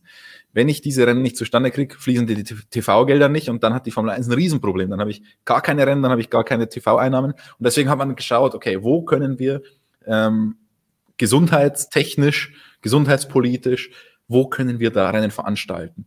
Und da ist natürlich Europa viel einfacher für den gesamten Formel 1-Tross. Und dann hat man geschaut, okay, auf welche Strecken können wir da gehen? Ähm, die Strecken bezahlen dann alle keine Antrittsgebühr oder die meisten zumindest keine Antrittsgebühr, sondern die bekommen Streckenmiete von der Formel 1. Denn wenn die Formel 1 nicht kommen würde, wäre die Strecke ja frei und die Strecke könnte, was weiß ich, Track Days abhalten, ähm, irgendwelche anderen Rennserien oder was auch immer. Das heißt, die würden da Geld verdienen, wenn die Formel 1 nicht da wäre. Also wollen sie mit der Formel 1 auch Geld verdienen. Vor allem in den Corona-Zeiten ist das gerade sehr schwer für die Rennstrecken. Viele Veranstaltungen wurden abgesagt, deswegen können sich dieses einfach nicht erlauben. So, und dann äh, ist man eben zu, dazu gekommen, okay, Nürburgring könnten ein Rennen veranstalten. Ähm, die Fans, da gibt es ja auch immer noch so ein bisschen ähm, Gerüchte drum, dass die da eine Rolle gespielt haben. Auf jeden Fall war das so, dass die Formel 1 den Nürburgring bezahlt hat, dass sie die Strecke bekommen haben. In der Zukunft soll das Geschäftsmodell ja wieder anders aussehen. Die Formel 1 erhofft sich natürlich, dass Fans kommen können, hofft sich natürlich, dass Antrittsgebühren bezahlt werden, weil so verdient die Formel 1 Geld, so verdienen dann die Teams Geld. Und nicht, dass die Formel 1 äh, für die Strecken Miete bezahlen muss. Das heißt, es hängt jetzt sehr, sehr stark davon ab, wie sich die ganze Situation entwickelt wie entwickelt sich das Virus, wie entwickelt sich unser Umgang mit dem Virus, äh, mit der Pandemie und ja, wie dann der Rennkalender aussehen wird. Ich weiß es nicht. Wir haben jetzt vor kurzem erst Post bekommen von der FIA, World Motorsport Council, mit Änderungen fürs nächste Jahr und, und Rennkalendern. Formel 1 Rennkalender war halt nicht dabei. Ähm, Work in Progress ist halt aktuell noch schwer absehbar, wie sich das Ganze entwickelt. Wenn es wieder so einen Corona-Rennkalender gibt, dass das Geschäftsmodell anders aussieht, dann stehen die Chancen durchaus gut. Denn man hat jetzt bei der Formel 1 auch gesehen, ja, die Rennen in Deutschland, die sind meistens cool. Nürburgring ist, wenn nicht Hockenheimring, ist Nürburgring auch eine tolle Stätte. Alle haben sich gefreut, mal wieder dort zu sein. Ähm, die Strecke an sich ist, glaube ich, sogar, kann man so sagen, ein bisschen schöner als in Hockenheim. Ist ein bisschen mehr Oldschool. Auch die Grand Prix-Strecke. Und wenn man da die Möglichkeit hat seitens der Formel 1, glaube ich, würde man da dann auch wieder ganz gerne hinkommen. Die Frage ist nur, wenn es auf der anderen Seite Konkurrenz gibt von Rennstrecken wie Aserbaidschan oder was auch immer, die dann sagen, hier 40 Millionen, wenn du kommst, ja, dann ist die Rechnung eine andere, die die Formel 1 macht. Und davon wird es eben abhängen. Und der Nürburgring hat schon ganz klar gesagt, sie werden kein finanzielles Risiko eingehen, so wie das auch Hockenheimring, der Hockenheimring in der Vergangenheit immer wieder gesagt hat. Am Nürburgring ist es vielleicht noch ein bisschen extremer, denn der Nürburgring ist auf diesen Werbewert der Formel 1 nicht angewiesen. Der Nürburgring hat die Nordschleife und die Nordschleife ist das größte Kapitalort. Und da braucht man die Formel 1 nicht unbedingt. Deswegen werden die einen Teufel tun und sagen, wir bezahlen euch 20 Millionen und wir schauen mal, wie wir das irgendwie refinanzieren können. Nee, das macht der Nürburgring nicht. Der Hockenheimring, der bemüht sich da vielleicht noch ein bisschen mehr, das irgendwie auf die Beine zu stellen. Aber auch da muss halt das Geschäftsmodell am Ende irgendwie funktionieren. Also deswegen hängt sehr, sehr stark davon ab, wie der Rennkalender im kommenden Jahr ausfallen wird, wie der zusammengestellt wird. Und ähm, unter ganz normalen Umständen sieht es eben schlecht aus für Deutschland, außer natürlich dann irgendwann langfristig Mick. Der könnte natürlich die Massen nochmal bewegen. Der könnte dann wieder für 100.000 Leute oder mehr am Nürburgring oder am Hockenheimring sorgen. Ähm, und dann ist es natürlich für die Formel 1 auch eine Überlegung, kommen wir dann den Rennstrecken vielleicht noch ein bisschen mehr entgegen, um diesen Schumacher-Hype dann wunderschön zu zeigen und so weiter. Aber es sind sehr, sehr viele Fragezeichen. Richtig. Und das ist allgemein für den kompletten Rennkalender, weil ihr fragt auch gerne in den Kommentaren, wie sieht der Rennkalender aus? Gibt schon Neues dazu? Gibt schon erste Vorschläge, erste Entwürfe? Und die gibt es sicherlich intern, ja. Aber es macht keinen Sinn, jetzt irgendetwas zu kommunizieren. Das muss demnächst kommen, ja. Aber aktuell kann niemand sagen, wie wir nächstes Jahr einen normalen Rennkalender hinbekommen wollen oder ob wir den, den wir dieses Jahr hatten, übers Jahr verteilt so wieder hinbekommen würden. Denn es verändert sich überall in allen Ländern ständig, wie wir aus den Nachrichten einfach sofort erkennen können. Das heißt, müssen wir einfach abwarten. Ich glaube nicht, dass wir nächstes Jahr den Rennkalender sehen, der ursprünglich für dieses Jahr geplant war. Wir werden nicht diese 22 Rennen mit all diesen Überseerennen bekommen, die die Formel 1 gerne hätte, um auch alle Einnahmen zu bekommen, die sie da sich erhofft hatte. Das heißt, es wird da nochmal eine schwierige Geschichte mit den Verträgen und allem drum und dran und den Verlusten, die die Formel 1 dadurch schreiben wird. Aber ich hoffe, dass wir auf jeden Fall einen aufgeteilteren Kalender bekommen, so dass wir normal starten können im März und dann auch normal so Ende November zu Ende sind und nicht wieder hier alles in ein halbes Jahr reinquetschen müssen mit 1000 Tripleheadern. Denn das Markus ist gerade mitten im nächsten Tripleheader noch ist, noch kann er lachen darüber. Wir haben schon drei hinter uns. Humor Aber, ist, wenn man trotzdem lacht. Richtig. Wie sieht es eigentlich in der, in der MotoGP aus mit Rennkalender? Richtig, das ja. ist die nächste Frage, denn ich habe heute einen von dir verfassten kurzen Text gelesen, der in unser Magazin kommt. Erzähl uns doch mal ein bisschen länger dazu. Genau, also am Wochenende gab es ein erstes Interview, eine erste Stellungnahme von Dorner-Boss äh, Camilo Espeleta zu dem Thema Rennkalender 2021. Und er hat gesagt, sein Plan oder der Plan der Dorner zusammen mit der FIM, die ja dann den Kalender erstellen, ist eigentlich 2021 einen normalen Kalender zu haben. Also er hat gesagt, wir wollen im März in Katar starten, wir wollen im November in Valencia ein Finale haben und dazwischen so, ja, 19, 20 Rennen, wie es eben in dieser Saison geplant gewesen wäre. Er ist relativ zuversichtlich, dass das Ganze klappt, was mich persönlich auch etwas verwundert hat, weil Stefan, wie du es gesagt hast gerade, die Situation ändert sich nach wie vor sehr schnell. Ähm, in unterschiedlichen Ländern geht es bergauf, bergab, je nachdem. Also mich hat es auch gewundert, dass er das so klar gesagt hat, aber er meinte, das sollte machbar sein. Äh, und falls es doch nicht machbar wäre, äh, dann gäbe es quasi noch weitere Notfallszenarien, was man machen kann, wenn man dort und dort nicht fahren kann, wenn das nicht geht und so weiter. Ähm, er meinte, der Kalender steht im Großen und Ganzen, die Termine haben sich festgelegt. Äh, es geht jetzt nur noch darum, sich mit der Formel 1 abzustimmen, weil man da ja eigentlich immer schaut, dass man sich bestmöglich aus dem Weg geht. Okay, in dieser Saison war es jetzt eh nicht möglich, aber normalerweise schaut man eben, dass diese Überschneidungen äh, da nicht passieren. Und äh, daran hapert es jetzt aktuell anscheinend noch. Und sobald man quasi diese Terminkollisionen mit der Formel 1 bestmöglich ausgeschlossen hat, möchte man dann auch den Kalender publizieren. Also das sollte wahrscheinlich dann in den nächsten paar Wochen passieren. Ich bin sehr gespannt, wie das aussehen wird, ähm, sowohl bei Formel 1 als auch bei MotoGP. Aber erste Ansage von Camelo Espeleta, dass wir uns 2021 vielleicht, wahrscheinlich, je nachdem, äh, auf einen vollen Rennkalender freuen dürfen. Ja. Das klingt schon mal spannend, denn wir hatten dieses Jahr, wenn wir schon beim Deutschland Grand Prix Thema sind, kein Rennen auf dem Sachsenring. Das heißt, wir hoffen natürlich, dass es nächstes Jahr dann wieder in Hohenstein-Ernsthal rund geht.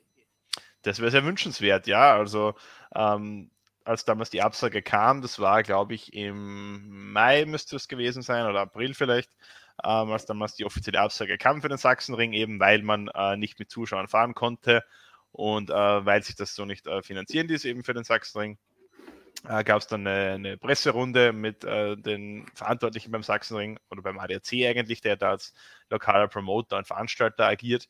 Und da hat man gesagt, ja, dieses Jahr hat eben leider nicht funktioniert, aber für 2021 ist man eigentlich sicher, äh, dass das wieder hinhauen wird. Ähm, peilt den klassischen Termin an, so Ende Juni, vielleicht Anfang Juli. Irgendwo darum soll es passieren. Und äh, dann werden wir wahrscheinlich 2021 aller Voraussicht nach wieder ein Rennwochenende am Sachsenring sehen.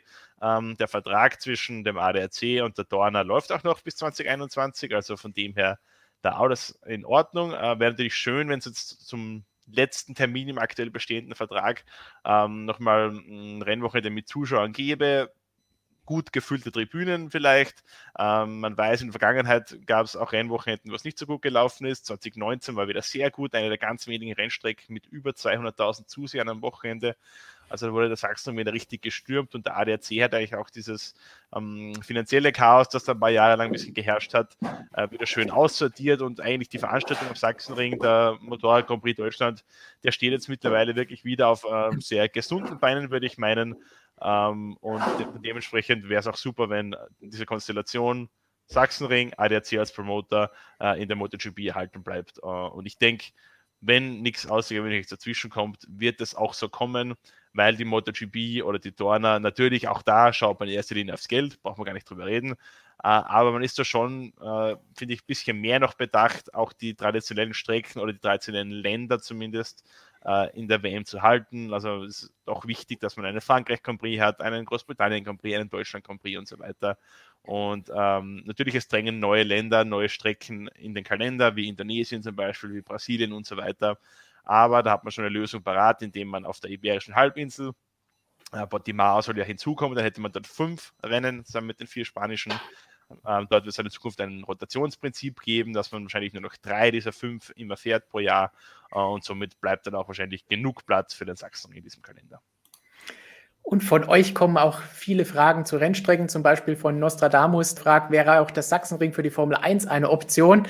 ADAC GT Masters fährt dort, aber für Formel 1 ist die Strecke. Christian wird wahrscheinlich jetzt gleich wieder seinen Katalog heraussuchen, welches Great der Sachsenring hat, aber da dürfte keiner einstehen. Nee. Aber es ist auch schon fast ein Running Gag, diese Vier-Liste, glaube ich. Brauchen wir immer. Ich, scha ich schaue sicherheitshalber mal drauf, was für eine Grade das wäre. Aber ähm, wenn, wenn, wir über Rennstrecken sprechen und Grade und so weiter, ähm, Spa ist ja, ist ja sensationell, was die da vorhaben. Ähm, übrigens netter Kommentar von Carlos Sainz, als er darauf angesprochen wurde, dass die 80 Millionen da investieren und Kiesbetten aufstellen und so weiter, meinte er wusste gar nicht, dass Kies so teuer ist. ich glaube, die Kiesbetten werden nicht die 80 Millionen ausmachen. ja, aber dann, für die, die es noch nicht mitbekommen haben, Spa möchte wieder die MotoGP holen. Von 1949 bis 1990, wenn ich richtig im Kopf habe, äh, war die MotoGP da schon mal zu Gast äh, und wäre natürlich großartig, wieder auf dieser Traditionsrennstrecke, auf dieser Oldschool-Rennstrecke zu fahren wieder. Äh, Spa will die nächsten Jahre 80 Millionen Euro in die Hand nehmen äh, um die Kiesbetten auszubauen, gewisse Auslaufzonen zu erweitern. Äh, dann sollen auch neue Tribünen kommen, neuer VIP-Club und so weiter. Also da äh, wird sich ordentlich was tun und dann sehen wir vielleicht in ein paar Jahren wieder MotoGP ins Spa-Francorchamps. Äh, ich bin sehr gespannt und ich äh, würde mich sehr darüber freuen, muss ich sagen. Und da ist es auch mal wieder der Punkt, wo wir die ganze Zeit schon drüber sprechen, weil immer das Argument kommt, die Motorräder wollen keine Kiesbetten. Ähm, und das, ja, so, so, wird das immer gerechtfertigt. Wenn, wenn ja. Formel 1 Kiesbetten verlieren, heißt es immer, ja, die Motorräder, das muss auch gut sein für die Motorräder und dann will eine Strecke äh, ein Motorrad ausrichten und macht dafür Kiesbetten hin. Also diese Argumentation, die wir da manchmal vorgelegt bekommen, ist nicht so ganz schlüssig. Und Sachsenring, ich kann es offiziell vermelden, Great 2. Dann kommt noch hinzu, dass am Sachsenring ja auch eine sehr begrenzte Anzahl an Lärmtagen zur Verfügung steht. Äh, ja, das wäre für die Formel 1 kein Problem. Da war unser MSM-Bolide lauter. Dürfte nur Mick Schumacher kein Demo ran mit dem 2004er machen. Nein. Übrigens auch total witzig, ähm, Fun Fact, äh, wie das mit diesen Lärmtagen aussieht. Also ich habe mir das mal erklären lassen. Da gibt es ja sogenannte Lärmtage A, B, C, D und so weiter. Ähm, A sind, glaube ich, die lautesten, die es gibt, B die zweitlautesten und so weiter. Und da hast du von jedem dieser Tage hast du ein gewisses Kontingent. Ähm, das, das Verrückte ist, dass die Autos heutzutage immer leiser werden und diese Lärmtage A fast gar nicht mehr aufgebraucht werden, weil viele Turbo, immer mehr Turbomotoren kommen und für Drag Days und so weiter werden die Autos definitiv und Otto, Otto-Partikelfilter und so Sachen. Also die Autos werden leiser. Und dadurch ähm, hast du nicht mehr so viele ähm, Lärmtage A, die du eigentlich verbrauchen würdest, also die lautesten. Aber wenn du dann, sagen wir mal, mit B oder C an die Grenzen kommst, kannst du nicht einfach sagen, okay, dafür, dann streichst du einen A weg. Das darf man in Deutschland bürokratisch nicht. Also das muss dann auch wirklich richtig laut sein, damit so ein A-Tag wegfällt und nicht so ein B-Tag. Also ziemlich geil eigentlich. Wir sind das ja hier immer noch in Deutschland. Ordnung, Sauberkeit, Disziplin. Und wenn, wenn, du das schon ansprichst, komme ich natürlich noch aufs äh, vergangene Wochenende am Nürburgring zu sprechen. Das Ordnungsamt war sogar da und hat das Ganze auch im Media Center überprüft, ob das alles mit rechten Dingen zugegangen ist. Ähm, und ich glaube, da muss man ein ganz großes Kompliment an die, an die FIA und auch an den Nürburgring aussprechen, an die FIA für die Organisation des ganzen Jahres eigentlich, dass das so gut abläuft in der Saison, dass auch wenn wir positive Fälle haben, dass das dann immer sehr beschränkt ist auf diese einzelnen Blasen und so weiter. Also das ist wirklich absolut top, wie die FIA das macht mit die Formel 1 und am Nürburgring auch mit den Fans. Ich glaube, wenn man da die Bilder gesehen hat von den Tribünen, ähm, war richtig cool zu sehen, dass sich da alle dran gehalten haben, dass die alle perfekt positioniert waren und so weiter. Also äh, muss ich sagen, hat mir sehr große Freude bereitet, das zu sehen und dass es doch noch normale Menschen auf dieser Welt auch gibt, wenn man sonst immer so Covidioten sieht und so weiter. Definitiv, vor allem der direkte Vergleich zwischen Nürburgring und Le Mans war wirklich krass, weil, wie du es gesagt hast, am Nürburgring, man konnte schön auf den Tribünen immer diese Träubchen sehen quasi, wo immer fünf Leute, glaube ich, oder was es war, eben zusammengesessen sind. Das war wirklich schön zu erkennen. Uh, in Le Mans hat das sehr anders ausgesehen, möchte ich mal sagen. Also, wer die, die Strecke und die Stadtzielgerade ein bisschen kennt, das sind ja diese großen Tribünen auf der Stadtzielgerade und vorne dann eben noch so ein, so ein kleiner Hang runter zum, zum Fangzaun. Und da sind in der Startaufstellung jeder hat sich halt irgendwie da positioniert, wo er seinen großen Hero hatte, zum Beispiel bei Fabio Quattaro vorne, da hat sich eine Traube gebildet von ich würde mal grob schätzen, 200, 300 Personen, die da auf engstem Raum zusammengeklebt sind. Äh, bei Valentino Rossi wird es wahrscheinlich nicht viel anders ausgesehen haben. Also das hat da eigentlich gar nicht funktioniert und äh, ist mir im Nürburgring auch sehr positiv aufgefallen. Also Daumen hoch an die Leute im Nürburgring, die sich da so super an die Vorschriften gehalten haben. Und ist auch verdammt schwierig. Also ich meine, die haben das alles digitalisiert gemacht mit Ticketverkäufen. Die wussten sofort, wer kommt aus einem Risikogebiet, wer darf jetzt gar nicht kommen. Da wurden dann die Tickets auch schon gleich digital gesperrt und so weiter.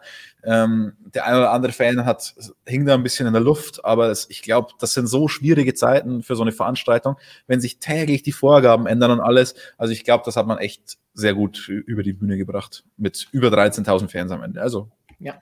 Daumen hoch wir haben eh schon mal Daumen hoch gemacht, allgemein, dass wir eine Motorsport-Saison sehen, nicht nur in der Formel 1, die haben so ein bisschen den Anfang gemacht von den großen Serien, gerade hier in Europa, aber alle Rennserien, die mittlerweile fahren und sinnvoll ihre Aktivitäten umsetzen, muss man dafür loben und sagen, hey, to toll und top gemacht. Denn am Ende wäre es so, dass es vielleicht gar keinen Motorsport, keine Teams mehr geben würde. Wir haben da schon mal ausführlich diskutiert, als es noch nicht absehbar war, wann es wieder losgehen würde. Und da können wir einfach nur froh sein, dass das so gut funktioniert hat. Denn es könnte auch diese Situation kommen, wo die einen sagen, ja, wir warten jetzt, bis endlich wieder Zuschauer kommen, die anderen warten, bis äh, wieder Rennen angesetzt werden und dann schaukelt sich das auf und jeder wartet nur auf die andere Seite, dass etwas passiert und am Ende kommt nichts dabei raus. So ist es in anderen Branchen, bei anderen Dingen, die einen ziemlich harten Schlag mitbekommen haben über die letzten Monate. Und da müssen wir sagen, haben wir ziemlich viel Glück gehabt und hoffen wir, dass es so weitergeht kleiner Ausblick auf das Interview mit Franz Toast, das Christian geführt hat und in unserer neuen Ausgabe dann drin sein wird. Der sagte auch, ja, es ist gut gelaufen bislang, aber die richtigen Auswirkungen, die können auch erst noch nachklappen in ein, zwei Jahren, wenn dann die Sponsorenverträge auslaufen und es sich bis dahin nicht normalisiert hat. Denn dann, dann könnte es den Teams noch mal ein bisschen böse blühen, wenn die Sponsoren nicht verlängern, wenn keine anderen Sponsoren ankommen und hohe Beträge um sich schmeißen. Und danach sieht es ja im Moment eher aus. Also da wir sind erstmal über den Berg und froh, dass es alles wieder läuft und die Formel 1 und alle Motorsportserien weiterhin gibt. Aber wir müssen trotzdem weiterhin noch dran arbeiten, dass es auch so weitergeht. Und weiter dran arbeiten am Rennkalender wollen einige von euch. Linsensalat hat zum Beispiel vorgeschlagen, einen, Berlin, einen Stadtkurs in der Berliner Innenstadt, zum Beispiel auf der Straße des 17. Juni etc. Tja, ich meine, Berlin kennt vom EBRI einmal, von all den EBRI, die dort stattgefunden haben. Einmal gab es einen in der Innenstadt, die anderen waren alle in Tempelhof. Das kann man jetzt nicht unbedingt als Stadtkurs bezeichnen und an die sechs Rennen innerhalb von neun Tagen möchte ich nicht mehr zurückdenken. Selbst Robert glaube ich nicht. Es war nicht ganz so spannend und so schön. Aber ich glaube nicht, dass irgendeine Stadt aktuell einen Stadtkurs oder ein Stadtrennen veranstalten möchte, weil wer möchte gerade ein riesiges Event und Menschen und sonst etwas in seinen Straßen haben? Also ich glaube, das können wir erst einmal ad acta legen und sagen, momentan keine Chance. Und ich glaube, ähm, in Deutschland könnte da auch so eine grüne Fraktion zum Problem werden, ähm, was so Großprojekte in, in den Städten angeht. Also, und noch dazu haben wir ja so tolle Rennstrecken in Deutschland. Also ich bitte wirklich inständig darum, niemals in Deutschland auf die Idee zu kommen, einen Stadtkurs zu machen bei diesen Rennstrecken, die wir da haben. Außer dem Norrisring. Na, selbst das finde ich eher begrenzt cool, um ehrlich zu sein. Professor Dr. Racer, passend zum Nürburgring nochmal. Auf alle Fälle müssen die Teams stabilere Sensoren bauen, damit sie den Nürburgring überhaupt überstehen. Die sind ja beim ersten Rennen in Spielberg wegen den Curbs reihenweise kaputt gegangen. Tja, das haben sie aber ganz gut überstanden, zumindest bis auf die ein oder andere Power Unit bei Herrn Valentino Bottas, wie wir vorhin gelernt haben, oder auch bei ähm, Mr. Norris. Vielleicht war das jetzt auf die Nordschleife bezogen, kann das sein? Im Kommentar. Steht Nürburgring könnte natürlich Nordschleife, aber da brauchen sie nicht äh, Sensoren, da, da brauchen sie einen Monster Truck oder so. Aber es ist auch witzig, wie da jetzt wieder darüber diskutiert wird. Ähm, diese Diskussionen kommen ja immer mal wieder. Ich finde es irgendwie leicht lächerlich, um ehrlich zu sein, wenn die Formel 1 überall mit Kiesbetten und Curbs und allem rumscheißt und dann gibt es wieder Ideen, die Formel 1 auf die Nordschleife zu bringen.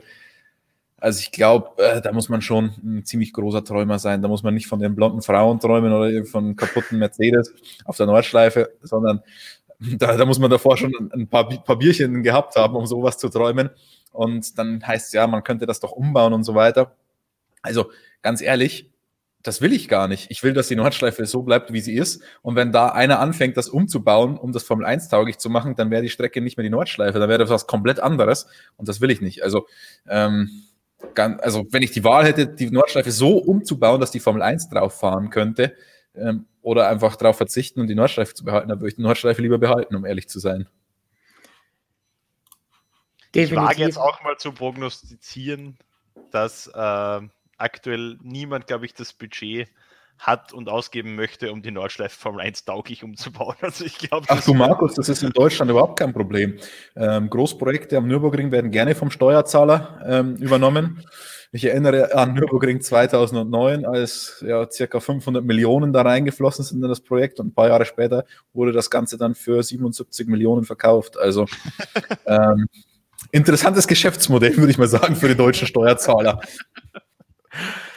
Max Power sagt, es gibt doch die Avos in Berlin. Ja, es gibt noch Teile davon, da bin ich auch schon drüber gefahren, aber Rennen würde ich da jetzt auch nicht unbedingt Rennen fahren wollen, schon gar nicht mit einem Formel 1 Boliden. Aber das muss ja früher richtig krank gewesen sein. Also diese Steilkurve hat ja oben nicht mal eine Begrenzung. Also wenn du da rübergefahren bist, bist du einfach auf der anderen Seite runtergefallen. Also es ist irre. Aber übrigens cool, das sieht man echt noch, äh, ich glaube, da ist jetzt so ein Hotel drin oder so, wo diese Mercedes-Stern drauf ist. Ja. Ähm, so dieses historische Gebäude ist cool, wenn man da dran vorbeifährt.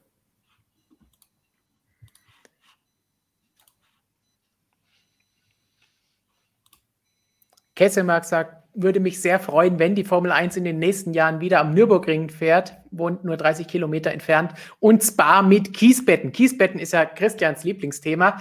Wir wissen ja alle, dass er irgendwann einmal an einem Rennwochenende in der Nacht dastehen wird, Kies schaufelt und am nächsten Tag sind Kiesbetten da.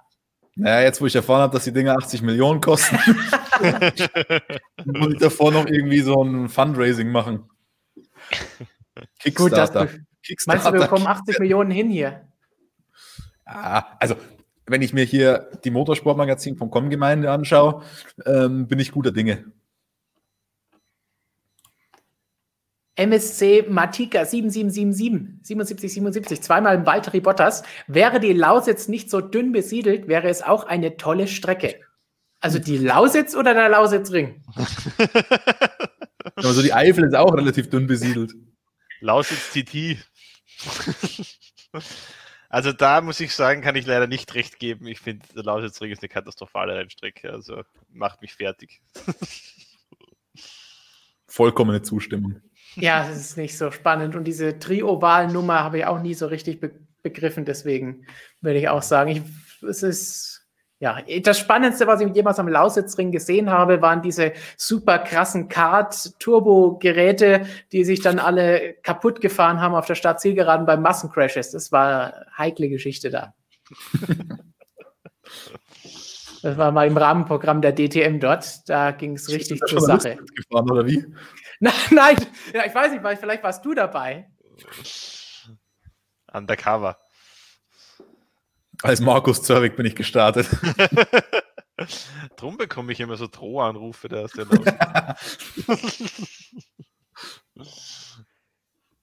Gut, dann würde ich sagen, Deutschland Grand Prix. Haben wir noch irgendetwas dazu zu sagen? Nächstes Jahr Rennen in Deutschland, Formel 1 wissen wir nicht. MotoGP hoffen wir auf den Sachsenring. Rallye Deutschland wurde dieses Jahr abgesagt und nächstes Jahr pausiert sie gemäß dem Rotationsprinzip. Also das heißt, die wird es nächstes Jahr nicht geben. Formel Keine E ist ein Rennen in Berlin geplant.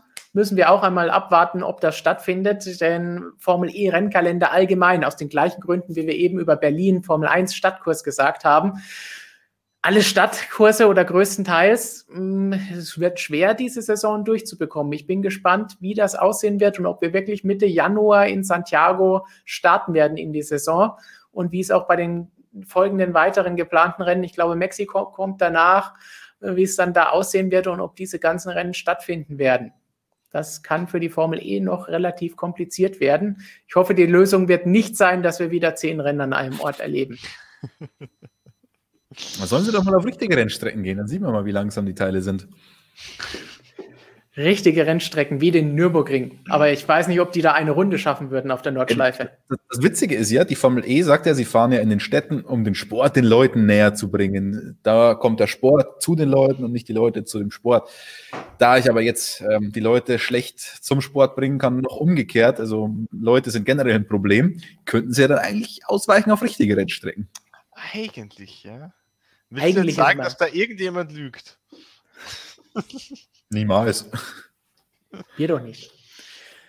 Professor Dr. Racer, wie wir sagen euch danke, dass ihr weiterhin mit dabei seid und keine Sorge, während Christian einen Schluck nimmt, wir werden weitermachen und euch weiterhin Videos und Artikel und Magazine und alles drum und dran liefern, damit ihr auch immer schön eine Dosis Motorsportmagazin, Formel 1, DTM, Formel E, Sarajevo News vielleicht irgendwann mal und MotoGP natürlich bekommt.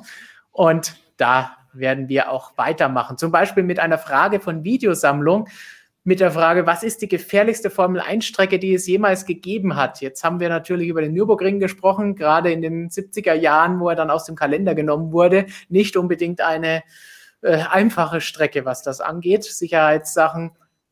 Sir Jackie Stewart ist da als ähm, Sicherheitsvorfechter bekannt gewesen und hat sich dafür eingesetzt. Die Strecke ist dann bis Anfang der 80er verschwunden, bis dann der Grand Prix-Kurs aus der Taufe gehoben wurde. Was haben wir sonst noch an gefährlichen Strecken zu bieten? Gab es da nicht mal dieses krasse Straßenrennen in Pescara oder sowas auf so einer 60 Kilometer langen Runde oder sowas? Ich, ich glaube, das gab es nur einmal. Das Rennen. Aber das gab es mal, oder? Ja, ich glaube schon. Glaub ich. Ähm, und, das, das, liegt schon so weit zurück, da kann ich mich nicht mehr ganz genau daran erinnern, wie das war. ähm, was, was ich mir aber habe sagen lassen, ist, dass ähm, Spa die alte Strecke, also die soll richtig, richtig krass gewesen sein. Also nicht ja. das nach dem Umbau, sondern noch die ganz alte Strecke. Dass die Straßen gibt's heute noch, äh, auf denen fährt man dann zur Strecke hin. Und da haben die Fahrer damals gesagt, da hatten sie richtig Angst, bevor sie da drauf gegangen sind. Also ähm, das alte Spa, ich meine, Avos sehe ich jetzt auch schon wieder da drin, haben wir auch schon kurz angesprochen, wenn du da über die Steilkurve mal drüber bist. Monza, die Steilkurve, boah, ah, das ist Avos jetzt. Das ist die Avos, genau.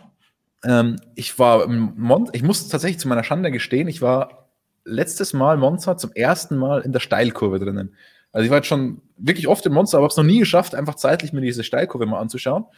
Und da unsere Arbeitstage ja ein bisschen kürzer geworden sind an der Rennstrecke, da vieles, da viele Media Sessions und so anders abgehalten werden oder gar nicht, habe ich dann tatsächlich abends mal die Zeit gefunden, bin auf diese Steilstrecke hoch.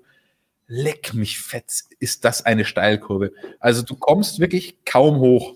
Also ich, ich hatte eine Tasche dabei, weil ich danach gleich zum, zum Auto gegangen bin und musste die Tasche ablegen, weil mit wäre ich nicht hochgekommen. Du musst wirklich auf allen vier da hochkraxeln, diese Steilkurve. So extrem sind die Dinger.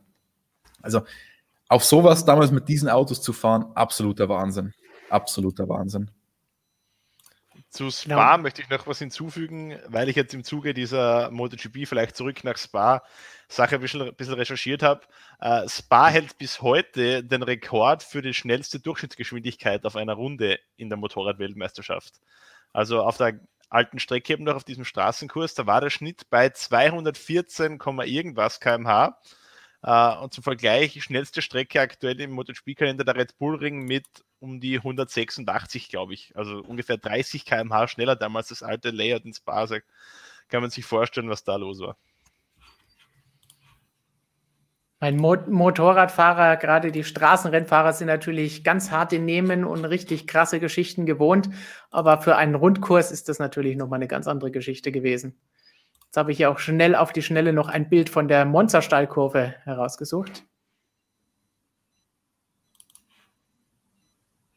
Ich habe mir mal sagen lassen, äh, in Brünn gab es bei der DTM also einen Stadtkurs mal.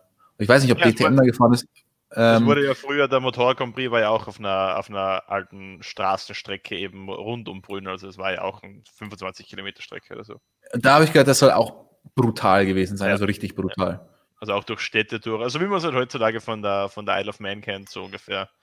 War ja damals durchaus noch üblich auch in der Motorrad-Weltmeisterschaft. Also Sachsenring war ja auch eine Straßenstrecke ursprünglich, Brünn.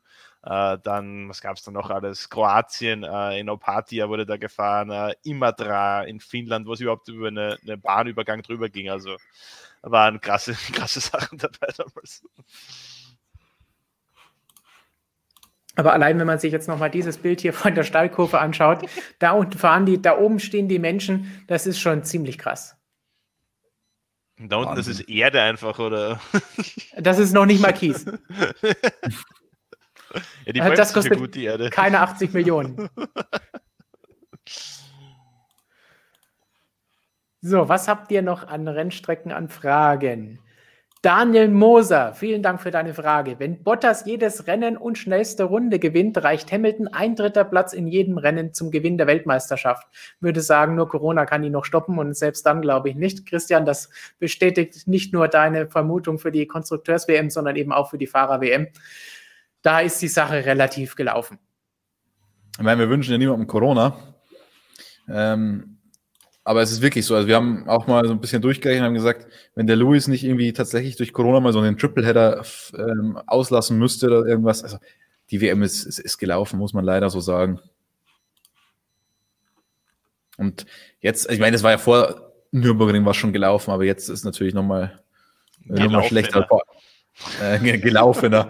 Bittere war für mich tatsächlich, ich war ähm, Freitagabend war ich noch mit einem Kollegen essen. Ich habe also wir, ich habe ja jedes Jahr mit einem Kollegen vom Sportinformationsdienst eine, eine Saisonwette am Laufen. Setzen wir uns im ersten Rennen der Saison setzen wir uns hin und wetten auf irgendwas, Punkteabstand oder wie viele oder wie das Qualifying-Duell, was zum Beispiel letztes Mal zwischen Vettel und Leclerc ausgeht. Und wir haben es jetzt dreimal schon gemacht. Ich musste es jetzt das erste Mal einen Kasten Bier geben. Und weil wir uns eben aufgrund der Corona-Situation das ganze Jahr über nicht gesehen haben, haben wir uns jetzt am Nürburgring das erste, erste Mal gesehen dieses Jahr. Habe ich meine Wettschulden beglichen und dann haben wir gesagt, oh, jetzt brauchen wir auch gleich eine neue Wette. Und dann haben wir auf den Punkteabstand zwischen Lewis Hamilton und Valtteri Bottas gewettet. Und ja, wir machen das ja immer inzwischen professionell. Nicht, dass wir, nicht, dass der eine sagt und dann kommt der andere und sagt ein Punkt weniger oder ein Punkt mehr, sondern wir schreiben das jetzt geheim, aber Bierfilzel. Und ähm, ja, mein Pech war, dass ich die niedrigere Zahl angegeben habe bei dieser Wette. Und zwei Tage später gewinnt Lewis Hamilton und Walter Bottas scheidet aus, also 25 Punkte. Ich sag mal so, ähm, ich wäre euch für Superchats äh, dankbar, damit ich die, die nächste kann. Dafür ist das nicht gedacht. Verdammt. Wie viele Punkte hast du getippt? Ähm, ich muss mal schauen, ich habe es fotografiert, ich glaube 51, weil ich mir halt dachte, wenn Lewis die WM klar macht, danach ist er halt nicht mehr Lewis. Danach lässt er irgendwie so ausbaumeln. Und dann darf auch der Bottas mal ein paar Rennen gewinnen. Aber das wird jetzt leider nicht mehr passieren. Sind es 69 Punkte Rückstand? Also. Ja, genau. Also da müsste der Bottas jetzt noch ganz gut aufholen. Und, ja, 51 habe ich gesagt, der Kollege hat auf 67 getippt. Ah, schaut gut aus, finde ich. Ja. Tja. Dann kommt jetzt die große Frage, die auch ihr im Chat mit beantworten könnt. Joel fragt, Seid ihr Team Eifel Grand Prix oder Team Hockenheimring? Das ist jetzt natürlich eine ganz, ganz harte Frage. Ähm, sagt uns in den Kommentaren im Live-Chat einfach Hockenheimring oder Hockenheim und Nürburgring, was ihr sagt. Dann schauen wir uns das gleiche ganz an. Was sagen wir? Also ich fand da die, die alternierende Variante nicht schlecht. Ein Jahr Hockenheim, ein Jahr Nürburgring, kommt ein bisschen Abwechslung rein, beide Rennstrecken mit dabei, dass die Kosten eh ganz gut so hinbekommt und hilfreich ist finde ich, nehmen wir beides, aber eben nur eins pro Jahr. Ja, also ich muss sagen, ähm, alten, alten Hockenheim-Ring fand ich richtig cool, das alte Layout, äh, was durch den Wald durchging mit den langen äh, Geraden. Das hat mir sehr gut gefallen. Neuen Hockenheim-Ring finde ich vom Layout her einfach, einfach mies. Also da gibt es keine einzige Passage, die ich da wirklich cool finde. Ähm, da ist Nürburgring doch deutlich interessanter, finde ich, vom Layout her. Das Einzige, was aus meiner Sicht irgendwie wieder für den Hockenheim spricht, ist die Stimmung. Also im, im Motodrom, das ist schon äh, sehr cool, was das angeht. Äh, aber wenn wir jetzt rein von der Strecke reden, bin ich ganz klar Team Nürburgring. Wenn ich in den Chat schaue, eindeutig Nürburgring bzw. Eifel die, die Oberhand bei der Abstimmung.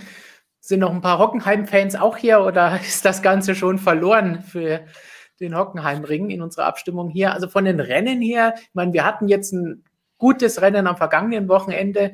Hockenheim, auch die neue Strecke, kann durchaus spannende Rennen, nicht nur wenn es Chaos gibt wie letztes Jahr, auch sonst durchaus spannende Rennen bringen. Das heißt, finde ich schon okay, dort zu fahren.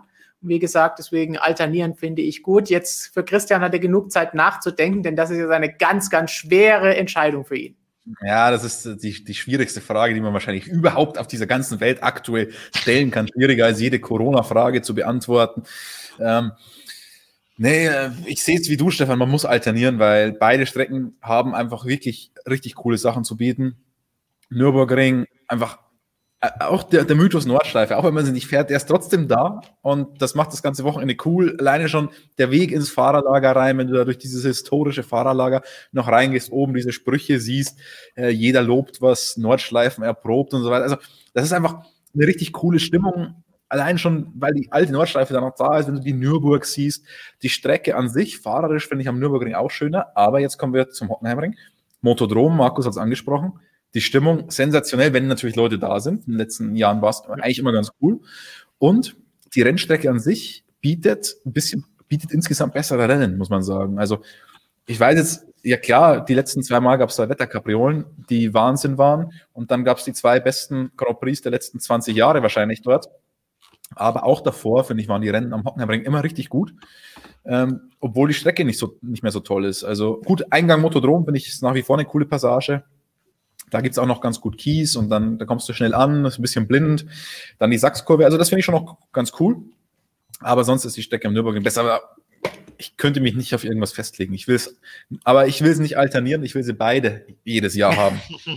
Du willst alles haben. Einen Wir haben jetzt wieder Finger einen Schumacher dann. Und mit einem Schumacher muss es zwei Rennen in Deutschland geben. Muss. Drei, vier. Gut, da müssen wir noch dran arbeiten, dass das möglich gemacht wird. Mal schauen, ob das wird. Da muss Mick aber richtig Gas geben, weil zwei Rennen in Deutschland gab es dann auch erst, als Michael schon Weltmeister war. So, also schauen wir mal, wie es da weitergeht. Frage für dich, wie gemacht nach Kiesbetten, Music and More. Sind die aktuellen Formel-1-Fahrer zu weinerlich, was Kiesbetten angeht? Max hat sich mega aufgeregt in Italien, als er stecken geblieben ist. Gut, muss man vielleicht auch unterscheiden, wenn einer gerade betroffen ist und stecken geblieben ist, regt er sich natürlich auf. Aber ich glaube, wenn man die Frage kommt ja oft genug, ob an Teamverantwortliche oder auch an Fahrer. Und die meisten sagen eigentlich immer, ja, gib mir mehr Kiesbetten, gib mir mehr Herausforderungen, irgendetwas Besonderes, bestraft Fehler, damit man sieht, wer die Besten sind und wer neben die Strecke fährt, hat eben dann einen Nachteil.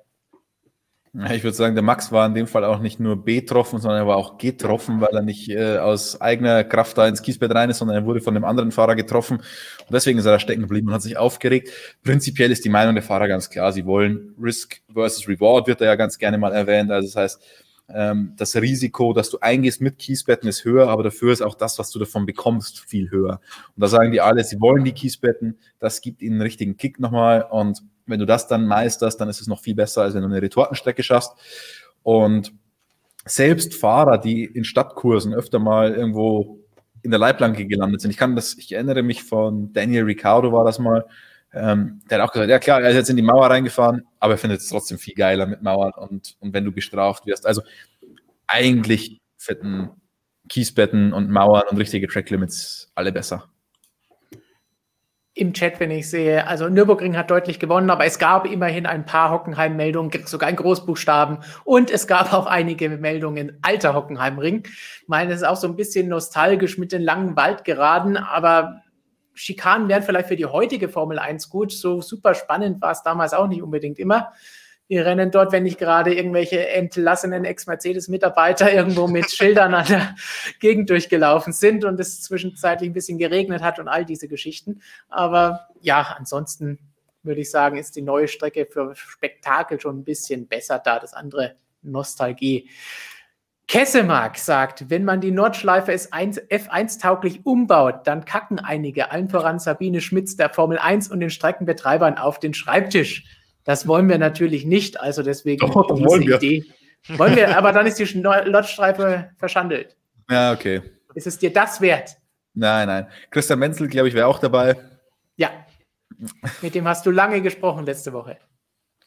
Sensationeller Typ. Auch einer unserer ersten Kolumnisten bei motorsportmagazin.com gewesen. Das heißt, ihr könnt eine, einige sehr spannende Geschichten von ihm über das 24-Stunden-Rennen, natürlich über die Nordschleife und über seine Porsche Cup-Zeiten bei uns noch nachlesen. Wir haben ausgemacht, wenn er mal den, äh, demnächst mal wieder irgendwie in der Nähe sein sollte. Ähm, schau doch mal vorbei. Also ich hoffe, wir kriegen da mal ein schönes Video mit ihm hin. Wahnsinnstyp. MSC Matika hat nochmal nachgelegt. Bottas und Co. haben einfach keinen kühlen Kopf und Biss, den Hamilton richtig ranzunehmen. Gut, ist die Frage, wer ist und Co. Meine Bottas, da haben wir uns schon öfter drüber geäußert, auch schon mal etwas härter. Vielleicht hat er auch uns beschimpft zuletzt ähm, in seinen Funkattentaten mal wieder, in seiner Wiederholung in unserem Podcast. Christian haben wir ja gesagt, hey, was war denn das bitteschön? Aber und Co., ich glaube, Max hätte schon den Biss. Allein haben wir ja eben gesehen, er regt sich auch gerne mal auf. Aber das Auto ist halt leider nicht gut genug, um da vorne mit reinzukommen. Auch ein Leclerc hätte den Biss, aber auch da ist das Auto noch sehr viel schlechter. Den Biss, Biss ist ein. Ich meine, der Bottas hat jetzt tatsächlich mal ähm, Biss gezeigt am Start. Aber dann hat er ja. den kühlen Kopf nicht mehr bewahrt später. äh, und sonst bewahrt er einen kühlen Kopf, aber zeigt den Biss nicht. Also irgendwie ist schon, ist schon bitter, weil der, ich meine, der Bottas ist ja, ist ja kein Blinder. Also der, der kann ja schon was. Und wenn du dir anschaust, wie nah der im Durchschnitt an Hamilton dran ist im Qualifying, dass dem immer nur wenige Tausendstel fehlen. Oder oh, schon. Ja, also das ist schon kein so schlechter, aber es ist halt dann tatsächlich für den neutralen Zuschauer ein bisschen nervig, wenn er dann einmal die Eier nicht zeigt, dann das nächste Mal macht er dann doch irgendeinen Fehler. Und Louis ist dann halt am Ende, so, am Ende summieren sich halt diese ganzen Kleinigkeiten. Und dann geht noch die MGUH kaputt. Ähm, an der Stelle Frage an Markus, was ist eigentlich die MGUH? Das Rückgewinnungssystem, das über Hitze gespeist wird, über Temperatur gespeist wird. Was heißt über Temperatur? Ja, frag mich doch nicht, keine Ahnung, sag's mir. ich glaube, eins wird mit kinetischer Energie und. Das, das ist das andere? Ja, die K wahrscheinlich. Ich meine, er hat schon ein bisschen recht, es heißt Heat im Englischen. Letztlich sammelt es aber auch ähm, kinetische Energie ein, nämlich die kinetische Energie des Turboladers, der sich ja schnell dreht und den bremst es dann ab. Ähm, deswegen heißt es halt auch Heat, weil das in der letztendlich ist Hitzeenergie, die bei der Verbrennung entsteht, dann aufgeblasen ja. wird. Was lachst du so blöd? wie, wie viele Komponenten sind davon erlaubt und wie viele Strafplätze gibt Das sind ja immer Markus Lieblingssachen in der Formel 1. Was, wie viele Strafplätze es gibt? Ja, und wie viele Komponenten davon erlaubt? Nein, ähm, Sprechen wir über was Schöneres. Da, da kicken wir jetzt die letzten User auch noch raus. Leroy, Leroy Official, vielen Dank dafür. Wettschulden sind Ehrenschulden, sagt er. Auch wenn schlecht getippt, aber jeder kann sich einmal vertun. Selbst Christian, Unterstützung aus der Schweiz dafür bekommst du nicht, aber trotzdem. Bester Mann. Und passend dazu auch noch von David S. Flasche Bier für Wettflasche Christian. Ey, eigentlich wette ich gar nicht so schlecht, will ich mal erwähnen. Also Flasche leer. habe ich, hab ich noch eine positive Wettbilanz. Ich meine, wenn ich jetzt hier mal schnell weglaufe, wir haben ja hier auch den Beweis dazu, dass äh, wir bei uns tippen können. Zumindest Flo kann das Ganze, weil er hat mit dem Doktor gewonnen. Ich weiß Schreibst du wieder auf die Fahnen. äh, ich weiß übrigens nicht, wie es in diesem Jahr ausschaut. Wir hatten ja mal eine Wette mit ihm, das haben wir ja im Winter klar gemacht. Aber allerdings haben wir dann natürlich Corona gesagt, hm, weiß nicht, ob das noch so gut ist. Jetzt haben wir eigentlich gar keine richtige Wette, nur noch die so halboffiziell am Laufen. Hm. Mit Ottmar haben wir auch noch eine Wette am Laufen. Richtig. aktuell, naja, wird, wird eng. Es, ähm, wir haben noch Chancen. Das Bittere ist halt, dass dieser Stroll das Podium schon geholt hat. Wenn, wenn der Perez auf dem Podium gewesen wäre und der Stroll noch eins holen müsste, würde ich sagen, die Kiste Bier können wir fix einplanen. So rum ist halt ein bisschen blöd, weil der Perez kann schon noch auf dem Podium landen. Es ist möglich, es wäre ja fast schon so weit gewesen, aber für den Moment sind wir noch guter Dinge. Also der Ricardo kriegt dann eine Flasche ab, wenn er es äh, schafft, das noch länger zu verhindern. Genau, muss man das so machen. Gegeben. Äh, zwei Flaschen sogar, er durfte sich aussuchen, weil er mir, ich glaube, vor zwei Jahren mal geholfen hat, eine, eine Kiste zu gewinnen. Also hat er dann ein bisschen was von abbekommen. Wie ihr merkt, Christian ist der große Bierdealer im Fahrerlager. Das ist immer das Auto vollgeladen mit den ganzen Sachen und dann wird das da verteilt. Max Deswegen Power hat, diese Corona-Saison auch so entgegen, weil man die meisten Rennen mit dem Auto erreichen kann und im Auto Ja. passt eben einfach mehr Bier rein. da fährt er aber dann nicht mit dem Auto, das ihr vorhin gesehen habt, sondern mit dem Bierlaster. Markus, MotoGP. Wann kommt Marc Marquez zurück in die MotoGP? Wird das 2020 noch passieren oder erst 2021? Ja, wenn ich das wüsste, könnte ich mehr als 5 Euro verdienen. Also, danke trotzdem natürlich. an- danke natürlich trotzdem an den Superchat. Ja, äh, wann er zurückkommt, das kann ich dir leider nicht sagen. Ich kann dir nur sagen, wann er nicht zurückkommt und das ist jetzt in Aragon. Also es gab ja schon mal erste Spekulationen, dass er vielleicht in Barcelona wiederkommt. War nicht der Fall. Da war er noch mal kurz zu Gast im Fahrerlager. Dann nächste Spekulation war, er kommt in Aragon wieder. Wird auch nicht der Fall sein. Stefan Bradl fährt auch in Aragon als Ersatz für ihn.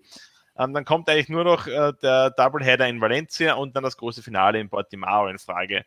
Ich könnte mir vorstellen, dass Valencia vielleicht so weit ist. Hm, Vielleicht Portimao, ja, und es ist auch möglich, dass wir ihn erst 2021 wieder sehen. Also aktuell hält man sich da äh, bei Honda nobel zurück mit etwaigen Prognosen, äh, nachdem ja dieses erste Comeback vier Tage nach der Operation in Jerez gründlich in die Hose gegangen ist, äh, dann noch eine zweite Operation zur Folge hatte. Also man wartet da jetzt wirklich ab, bis man wirklich zu 100% sicher sein kann, Marc Marquez ist in einem Zustand, das Rennen zu fahren oder ein Rennwochenende zu fahren, dann wird er zurückkommen und keinen Tag früher. Also von dem her, jegliche Prognose wäre in dem Fall da jetzt unseriös, äh, kann durchaus noch eine Weile dauern. Und eigentlich wäre das jetzt äh, meine Top-News der Woche aus der MotoGP gewesen, aber da wir jetzt schon bei dem Thema sind, ähm, schließe ich daran gleich an. Äh, auch äh, der genannte Fun Fact zu Beginn äh, wird es jetzt sein. Und Ja. zwar Marc Marquez da jetzt eben in Aragon nicht an den Start gehen wird, ist jetzt erst nach neun von 14 Rennen, ist jetzt erst der Punkt erreicht, wo Marc Marquez nicht mehr Weltmeister werden kann, obwohl er nach wie vor bei null Punkten hält. Also theoretisch wäre er jetzt, wenn er in Aragon gefahren wäre, wären noch 125 Punkte offen gewesen, zweimal Aragon, zweimal Valencia, einmal Portimao. WM-Leader ist Fabio Quartararo mit 115 Punkten, also wäre theoretisch noch möglich gewesen, Marc Marquez äh, Titelverteidigung 2020. Da jetzt Aragon nicht an den Start geht, steht fest, er wird seinen Titel nicht verteidigen. Wir werden einen anderen Weltmeister haben und falls äh, Valentino Rossi nicht in den letzten Rennen noch ein Wunder gelingt, werden wir auch einen neuen Weltmeister haben, denn Valentino Rossi ist neben Marquez der einzige Herr im aktuellen MotoGP-Starterfeld, der schon mal Weltmeister war. Du hast ja vorhin schon gesagt, du hast keine Ahnung, wer Rennen gewinnt oder Weltmeister wird.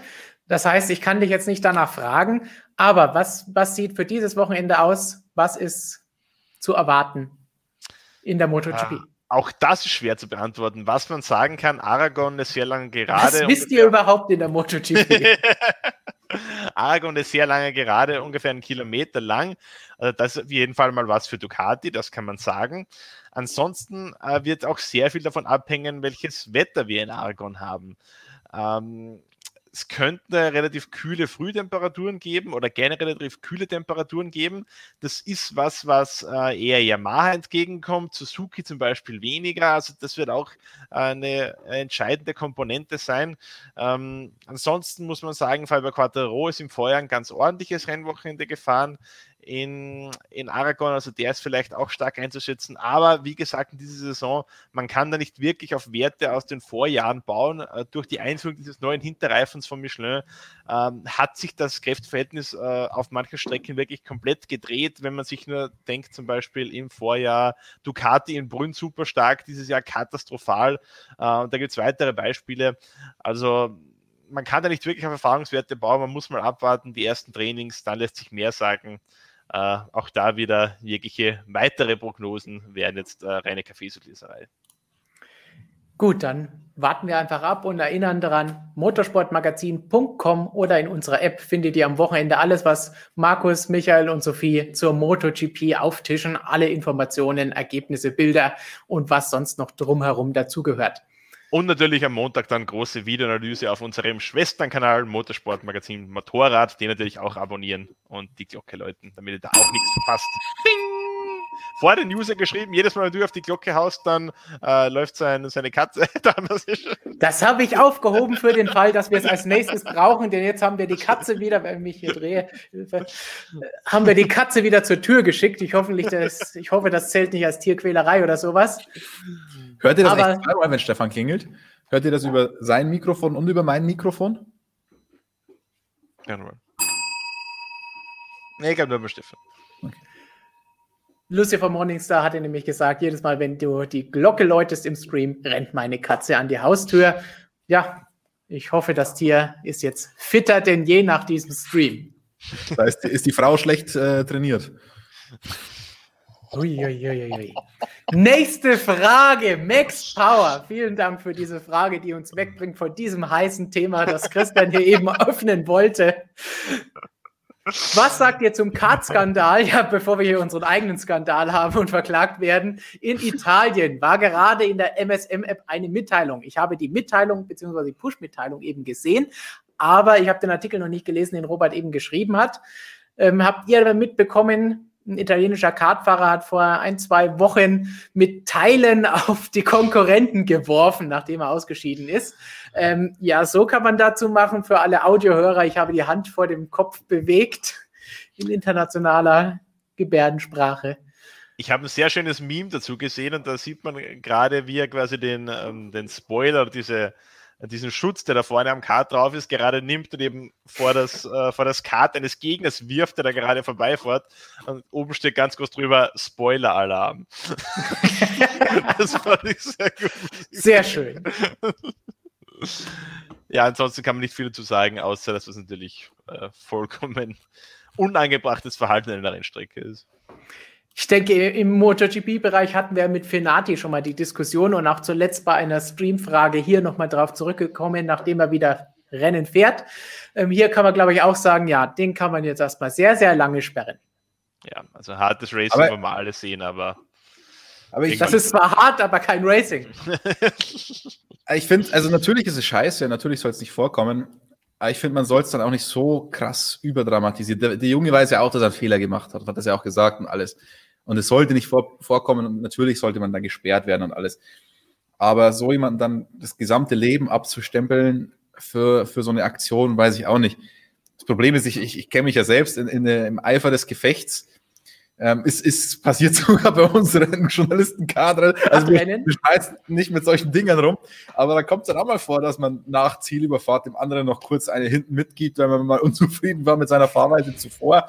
Und dann kommt es dann, also klar, das ist schon deutlich noch eins drüber, aber das sind auch in den Emotionen sollte das nicht passieren, aber irgendwie habe ich dann doch ein bisschen für Verständnis, dass sowas passieren kann. Es sollte nicht passieren, aber es kann halt irgendwie passieren. Wenn derjenige das dann einsieht und es nie wieder passieren wird bei ihm, ähm, sollte man in meiner Meinung nach nicht das ganze Leben dafür abstempeln. Ich sehe es ein bisschen anders, muss ich sagen, weil meiner Meinung nach, äh, wenn wir jetzt von Fällen wie Fenati sprechen, da geht es ja darum, ich nehme ja bewusst in Kauf oder ich muss damit rechnen, dass meinem Gegner diese Situation was Schlimmes passieren kann. Also ich nehme bewusst in Kauf, dass ich meinen Gegner, meinen Gegner schwer verletzt zum Beispiel. Und da ist für mich ein Punkt ähm, überschritten, wo ich einfach sage, das ist keine Entscheidung, die man spontan trifft, sondern es ist einfach eine, eine charakterliche Grundeinstellung. Also egal, wie sehr mich irgendjemand provoziert oder was auch immer, ich würde nie meinem Gegner auf der, auf der Rennstrecke an die, an die Vorderbremse greifen. Also ich glaube, das ist da schon, ähm, ich glaube, wenn man das sagt, es war ein einmaliger Aussetzer, was auch immer, ich glaube, äh, das ist nicht hundertprozentig richtig. Also ich glaube, da muss man schon als, als Mensch, als Sportler ein bisschen anders gepolt sein, um solche Entscheidungen zu treffen. Wie gesagt, also ich würde ihn auf jeden Fall auch jetzt erstmal längere Zeit sperren, wie Christian aber auch sagt, man sollte jetzt nicht sagen, komplett, der darf nie wieder ein Rennen fahren. Auch jeder, der einen Fehler gemacht hat, sollte die Chance bekommen, um zu beweisen, dass er daraus gelernt hat.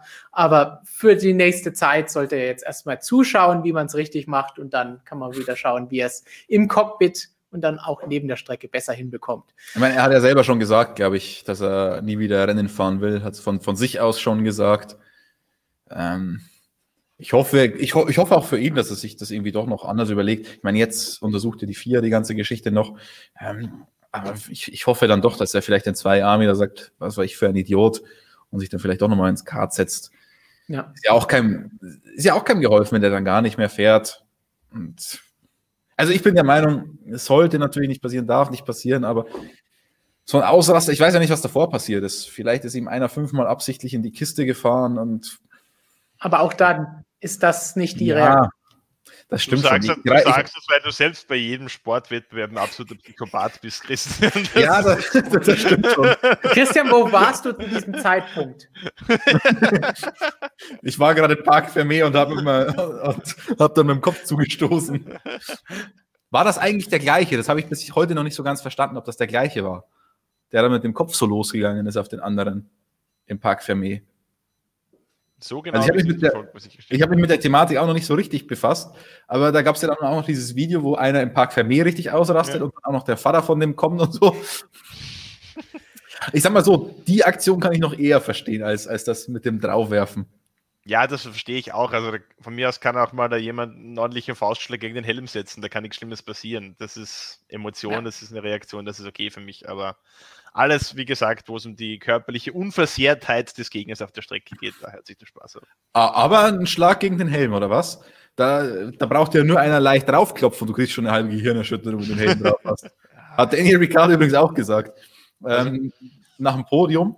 Ähm, da hat er sich natürlich in die Leute reingeworfen und dann haben die alle schön auf dem Helm geklopft. Meinte er, das ist eine angenehme Gehirnerschütterung, die er da äh, von gezogen hat. So, dann kommen wir jetzt zu weiteren angenehmen Fragen, von denen wir noch sehr, sehr viele haben und nur noch wenig Zeit. Markus Schot fragt, wäre nicht Hülkenberg einer für Mercedes? Ich denke, da würde Lewis Probleme bekommen. Gut, für Mercedes haben wir jetzt leider nur diese theoretische Möglichkeit darauf zu antworten, denn Valtteri Bottas, der Vertrag wurde für nächstes Jahr verlängert. Lewis Hamilton muss seinen Vertrag noch verlängern. Das heißt, wenn, dann wäre das Hülkenberg und Bottas. Und ich glaube, da ja, wäre das eine andere Geschichte. Hülkenberg gegen Hamilton wäre durchaus eine spannende Sache. Aber auch da leider wird es das nächstes Jahr nicht geben, weswegen die Frage ein bisschen theoretischer Natur ist. Aber ja, Hülkenberg hat jetzt bewiesen, dass er auch ohne viel Training, auch in einem ja, durchwachsenen Auto, das mal gut ist und mal nicht, mitfahren kann, dass er ohne Training reinspringen kann, dass er ohne alles Mögliche an Erfahrungen da mitmachen kann steht jetzt wahrscheinlich noch höher eingeordnet als letztes Jahr, als er gegangen ist, als jeder gesagt hat, ja, schade, dass er nicht mehr da ist, aber damals war es immer noch so die Aussage, ja, der hat es nie aufs Podium geschafft, den vermisst man auch nicht, aber jetzt merkt man vielleicht langsam, okay, da vermisst man vielleicht doch was, wenn der nicht mitfährt. Ja, das, das stimmt zu 100 Prozent. Wir vermissen ihn und der ist auch ein super Fahrer, aber Hamilton-Probleme sage ich definitiv nein glaube auch Hamilton-Probleme, da braucht es wirklich ein ganz spezielles Kaliber, um das zu schaffen. Markus hat auch so ein bisschen abwertend geschaut, als da die Frage aufkam. Nee, abwertend nicht, aber also ich glaube, außer den Herren Verstappen und Leclerc vielleicht würde ich das jetzt keinem aktuell wirklich zutrauen, Lewis Hamilton gleich noch Probleme zu machen. Also äh, da kann auch ein sehr guter Formel 1-Fahrer sein, Nick Hülkenberg. Das traue ich ihm nicht zu. Ist vielleicht mal eine interessante Frage für ein eigenes Video. Sagt uns doch einfach in den Kommentaren und im Live-Chat, ob ihr sowas mal sehen wollt, so eine Diskussion. Wer ist denn aktuell für uns aktiv von den Fahrern der Beste und wer könnte sich da gut gegeneinander schlagen? Ihr habt die Nordschleifenrunde gesehen. Also, ja. wenn, wenn, da noch Fragen offen bleiben, dann tut mir leid, dann habt ihr den Sport. Aber du wurdest überholt. Ja, aber mit ganz anderem Material. Und du hast dabei zugegeben, ach, der ist schnell. Nächste Frage, wir haben noch viele. Music and More. Gibt es Infos zum neuen Motor 2025 oder was nach 2022 mit den Autos und der Technik passiert, außer das allgemein Bekannte? Gut, 2022 ist das, was eigentlich 2021 sein sollte, das ganze große neue Paket. Da hat sich, denke ich, nicht nochmal neu was ergeben, Christian. Ich muss jetzt noch ganz kurz meine engelsgleiche Stimme schmieren, bevor ich hier zum 8-Minuten-Monolog ansetze. wir haben noch 800 Fragen für 8 Minuten Monologe, haben wir keine Zeit. Ähm, Motor 2025, äh, respektive Motor 2026. Das ist ja, respektive vielleicht sogar noch ein bisschen, vielleicht früher. Also auch der Zeitpunkt ist da ja noch nicht so ganz hundertprozentig klar. Ähm, Neues, nee, tatsächlich gibt es leider nicht man diskutiert ja schon seit längerem, die Formel 1 ist intensiv auf der Suche nach einem Nachfolger der Power Unit. Vor ein, zwei Jahren gab es ja da auch mal die Aussagen, dass man sogar einen Zweitaktmotor überlegt. Hm, ich glaube, ganz so radikal wird es nicht. äh, weil ein Zweitaktmotor wäre wahrscheinlich hauptsächlich in Verbindung mit einem viel, viel, viel stärkerer, mit einer viel, viel stärkeren Elektroeinheit verbunden, dann sowas ähnliches wie als Range Extender oder was auch immer. Ähm, das Honda aus hat das Ganze natürlich jetzt schon nochmal ein bisschen in, in, den Mittelpunkt gerückt. Denn eigentlich sollte ja, war ja der Motor mal ganz oben auf der Prioritätenliste, als man über die Regeln 2021, also ich rede jetzt von den Regeln 2021, sie kommen aber 2022, aber eigentlich war das das Projekt 2021. Und da war der Motor eigentlich mal ganz oben auf der Prioritätenliste. Vor allem angetrieben von Red Bull. Man wollte viel billiger, viel einfacher, ähm, dass die Technik wird. Und dann hat man ein Problem bekommen, dann hat Red Bull nämlich Honda-Motoren bekommen. Und dann hat sich Red Bull nicht mehr so sehr für diese Idee eingesetzt, die Motoren viel einfacher zu gestalten, weil dann war man Werksteam und dann hatte man einen guten Motorpartner. Als dann Honda jetzt ausgestiegen ist, ist einem das natürlich auf die Füße gefallen. Und deswegen wird sich halt jetzt erstmal 2022 dann gar nichts ändern. Aber jetzt ist es dieses Thema zumindest wieder mal ganz oben auf der Prioritätenliste. Und man will schauen, dass der Motor, der dann in Zukunft kommt, von der Technik her deutlich einfacher wird, damit die Entwicklungskosten und die Weiterentwicklungskosten nach unten getrieben werden und dass man vielleicht auch irgendwie schafft, einen unabhängigen Hersteller mit ins Boot zu holen. Das Problem, das man dabei hat, ist immer, die involvierten Hersteller, wenn die weitermachen wollen, sagen die ja immer, ja, aber jetzt haben wir ja das aktuelle Aggregat schon entwickelt, jetzt kostet uns das ja gar nicht mehr so viel, bleiben wir doch dabei. Und da muss man immer abwägen zwischen aktuelle Hersteller oder neue Hersteller.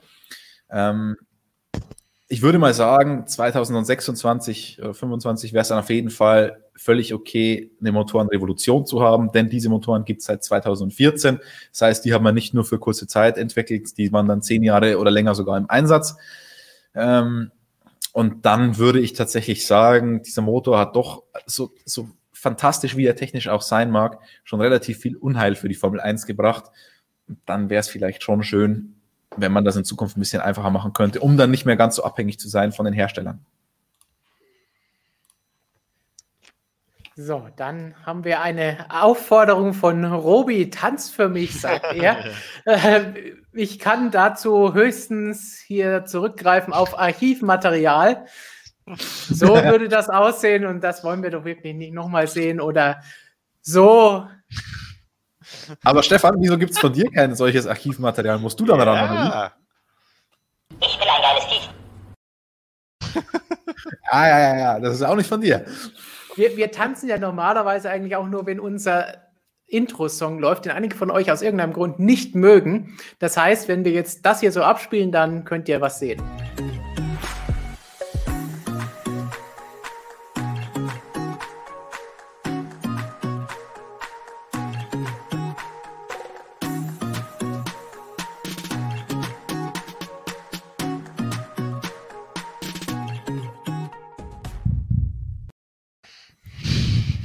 So, das muss genug am Tanz sein. Wir haben nämlich noch viele, viele Fragen für euch. Aber an der Stelle. Jetzt hat man mich leider nicht gesehen, wie ich hier abgegangen bin, weil das Video leider drüber war. ja, ja, ja. ja aber ich habe dich hier gesehen, da durch die offene Tür. Aber da können wir zumindest noch mal dran erinnern, unsere Gewinner waren am vergangenen Wochenende bei der Zieldurchfahrt auf der Zielflagge. Und wir werden euch hoffentlich auch bald ein Bild davon präsentieren können und die Gewinner hoffentlich auch ihr, Caro, erhalten. Und dann schauen wir weiter zur nächsten Frage, die jetzt gerade versprungen ist. Das war der Motor. Und weiter geht es mit Michael B. Warum ist Williams eigentlich das einzige Team, welches ihr Display nicht direkt am Lenkrad hat? Diese Frage haben wir schon wahnsinnig oft mit dem Hashtag AskMSM von euch bekommen. Wir haben sie bislang ignoriert, weil ich glaube, Christian, wir haben keine wirkliche Antwort darauf. Tatsächlich nicht. Also ähm, als 2014 die Power Units kamen, wurden ja die Lenkraddisplays viel komplizierter. Man hat viel mehr Einstellungsmöglichkeiten. Das Display selbst, ich glaube, das haben wir irgendwann sogar schon mal ein bisschen erläutert, ist auch ein Einheitsbauteil, das von McLaren kommt, von McLaren, McLaren Applied Technologies. Und dieses Display haben alle im Einsatz. Jetzt haben alle Teams außer Williams, haben das dann auf, ich glaube, im ersten Jahr war es auch noch Red Bull, ich bin mir nicht mehr ganz sicher. Und inzwischen haben alle Teams in das Lenkrad integriert, dieses Display, nur Williams eben nicht. Williams hat es im Chassis vorne drinnen. Warum? Ich weiß es um ehrlich zu sein, nicht genau ich vermute, oder ich, es könnte auch so eine Kostenfrage sein, weil Displays brauche ich dann deutlich weniger auf jeden Fall, als wenn ich es ins Lenkrad reinmache, weil das habe ich ja, Lenkrad kann ich öfter mal wechseln, wenn da irgendwie Probleme sind. Es ist wahrscheinlich auch ein bisschen einfacher technisch umzusetzen, ähm, wenn ich das fix verbaue, als wenn ich das dann ins Lenkrad integriere. Das Lenkrad wird einfach einfacher. Für den Fahrer, ich weiß nicht, ob es da angenehmer ist, das abzulesen, wenn das stationär ist, als wenn du das jetzt mitdrehst, kann ich schlecht beurteilen, wobei ich glaube, dass der Fahrer, wenn das Lenkrad dann so gedreht ist, dann eh eigentlich nicht mehr wirklich aufs Lenkrad schaut oder auf das Display zumindest schaut. Aber ähm, da die Frage tatsächlich öfter mal kommt, werde ich da nochmal nachfragen demnächst. Weißt du, was ich richtig gut finde an der ganzen Sache? Dass wir jetzt zwei Minuten damit verbracht haben, zu sagen, wir wissen es eigentlich nicht. Hätte ich es gewusst, hätten wir acht Minuten damit verbracht. Nächste Frage, vielleicht wissen wir die ja. Vielen Dank an Kessemark für diese Frage und die Unterstützung. Warum Übrigens, wurden früher... vielleicht weiß es Williams auch nicht selbst. Das würde ich nicht ausschließen wollen. Warum wurden früher in der Formel 1 und auch MotoGP im Vergleich zu heute so lange Strecken gefahren? Beziehungsweise warum macht man das, heutzu, das heutzutage? Klar, die Nordschleife und das alte Spa sind aus Sicherheitsgründen raus, aber Hockenheim würde doch gehen, oder? Gut, richtig lange Strecken, da sind wir dann schon im zweistelligen Kilometerbereich, was er hier meint. Mit Spa sieben Kilometer sind wir ja immer noch in einem relativ langen Bereich. Wir haben auch ein paar fünf, sechs Kilometer lange Strecken mit dabei. Hockenheim nicht mehr, nachdem sie gekürzt wurde. Aber ich meine, aus DTM-Sicht, wenn wir da das Argument bringen, warum auch einmal die Kurzanbindung in Hockenheim gefahren wurde, ist, damit die Zuschauer die Autos öfter sehen und damit mehr Action geboten bekommen. Weiß nicht, inwiefern das bei der DTM damals wirklich so der Fall war. Aber wisst ihr, längere, kurze Strecken, irgendwelche Erkenntnisse? Also ist eine Frage, die ich mir selbst oftmals gestellt Oh. habe. Ähm, ich denke mal, dass es früher einfach, es geht ja in erster Linie, abgesehen von der Nordschleife, reden wir da eben von erster Linie von Straßenrennen. Wenn ich jetzt MotoGP hernehme, wie vorher schon angesprochen, Spa, Brünn, Sachsenring, das waren alles Straßenkurse früher. Ich glaube, dass da einfach die, die Überlegung war, quasi einfach äh, eine möglichst herausfordernde äh, Strecke zu kreieren. Und umso länger sie ist, umso komplexer und komplizierter wird sie eben einfach. Mm, Zweite Überlegung, glaube ich, könnte ich mir jetzt so vorstellen, äh, wenn wir jetzt hernehmen, die Isle of Man zum Beispiel früher, die TT war auch ein Weltmeisterschaftslauf in der Motorrad-WM. Da ist es so, dass einfach wahnsinnig viele Starter waren und wenn man ein gewisses Starterfeld hat, also wir reden davon, ich habe es heute zufällig irgendwo gesehen, äh, das Rennen mit den meisten Zielanknüpften, 53 Fahrer im Ziel. Äh, in grauen Vorzeiten kann man sich vorstellen, vorstellen, wie viele Fahrer am Start waren. Äh, wenn man so viele Fahrer am Start hat, mit damals noch sehr großen Leistungsunterschieden auch, dann braucht man natürlich auch eine gewisse Streckenlänge, um das alles unterzubringen. Also wenn man 53 Fahrer jetzt auf eine vier Kilometer lange Strecke rausschickt, dann wird man irgendwann ein Problem bekommen. Also das sind so für mich die äh, einigermaßen logischen Erklärungen. Christian, weißt du mehr dazu? Das Ja. waren auf jeden Fall gute Sachen, aber was ich jetzt nochmal mit reinschieben würde, bevor Christian wieder mit guten Sachen kommt, ist die langweilige Variante zu sagen, wenn man heute eine so lange Strecke, 13, 14, 15 Kilometer baut, dann kostet das natürlich mehr. Nicht nur beim Bau, sondern ich meine jetzt, du brauchst Personal, das da rumsteht. Du brauchst Kameras, um das alles abzudecken. Das heißt, die, die Stewards, die dann da, Marshals, die da rumstehen, das ist alles, was Streckenbetreiber, die Formel 1, die Rennserien und vor allen Dingen auch kleine Rennserien dann bezahlen müssen und aufwenden müssen. Wenn du einen Trackday machst und die da rumfahren, muss auch jemand da sein. Ja, genau. Also Kosten sind ein Riesenfaktor bei der Streckenlänge und nicht nur für den Streckenbetreiber selbst. Also ich meine, auch die, die ganzen Sicherheitsfeatures von so einer Rennstrecke heute, die sind gar nicht mal so billig. Wenn du an Safer Barriers und so Sachen denkst, die kosten Heidengeld. Und wenn du dann Formel 1 auf so einer langen Strecke haben willst, dann musst du halt eben diesen höchsten Sicherheitsstandard haben. Das kostet verdammt viel Geld. Und TV ist auch ein ganz, ganz großes Thema. Denn so eine Verkabelung für so eine Rennstrecke ist nichts so Triviales, wie man sich das vorstellt. Das kostet richtig viel Geld und Zeit, das Ganze so aufzubauen. Und dann willst du natürlich auch überall die besten Kameraperspektiven haben und nicht nur eine Perspektive, sondern mehrere und musst diese Sachen ja dann auch noch überwachen und alles. Ähm, Nürburgring, Nordschleife ist ein Albtraum, wenn es darum geht, die Strecke zu sichern von Fans, die reinkommen und so weiter. Also es ist ein riesen Aufwand, so eine lange Strecke zu machen. Ähm, TV-Bilder werden dann prinzipiell auch schlechter. Ich meine, auf Nordschleife erkennen wir das auch. Viele Rennen dort werden dann nur noch mit Onboards übertragen ähm, oder in der Nacht dann einfach gar nicht mehr von der Nordschleife. Ähm, also es ist schwierig und dann natürlich für die Fans vor Ort, wenn die so viel Geld ausgeben, ist es natürlich auch blöd. Da kann man natürlich sagen, ja, okay, dann kriegst du mehr Fans rein, dann brauchen die vielleicht weniger bezahlen, aber ob du das dann jemals wieder voll kriegst und so weiter. Also es ist einfach nicht, nicht rentabel, so eine lange Rennstrecke ja. zu machen. Aber die Frage war ja eigentlich nicht, warum sie heute kurz sind, sondern warum sie damals so lang waren. Damals gab es kein Fernsehen und keine Streckenposten überall.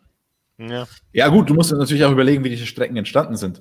Ähm, Nordschleife ja zum Beispiel war eine Arbeitsbeschaffungsmaßnahme in der Region. Nordschleife, Nordschleife ist ein Sonderfall natürlich, aber. Diese strukturarme Region da ja. ein bisschen anzukurbeln, dann hast du es einfach gebaut, so wie, wie, wie du wolltest. Ich meine, gut, Stadtkurse und so weiter ist dann wieder was Wahrscheinlich damit da, äh, war das so eine lokalpolitische Geschichte, sind alle zum Bürgermeister gegangen und sagen, ey, die Strecke muss auch an meinem Haus vorbeigehen. Ja, Kannst du da was machen? Wahrscheinlich. Ich sehe hier gerade Johannes Döring, der darauf antwortet, Formel 1 Streckenlänge ist auf sieben Kilometer begrenzt. Das nee, kommt mir jetzt neu eine, vor. Eine strikte Grenze gibt es da nicht. Also nee. ähm, auch zum Beispiel bei, es gibt auch keine strikte Mindestlänge für eine Formel-1-Strecke. Es wird nur dabei darauf geachtet, dass sich die Katze nicht so schnell in den Schwanz beißt. Also ähm, wichtiger, wichtiger als die Streckenlänge ist da die Rundenzeit tatsächlich, ähm, weil man da eine Formel 1 haben will, dass die Autos nicht so schnell überrundet werden und so weiter. Man ist jetzt aber auf die Idee gekommen, in Bahrain, das könnte doch ganz äh, spektakulär werden, wenn sich die Katze schnell in den Schwanz beißt.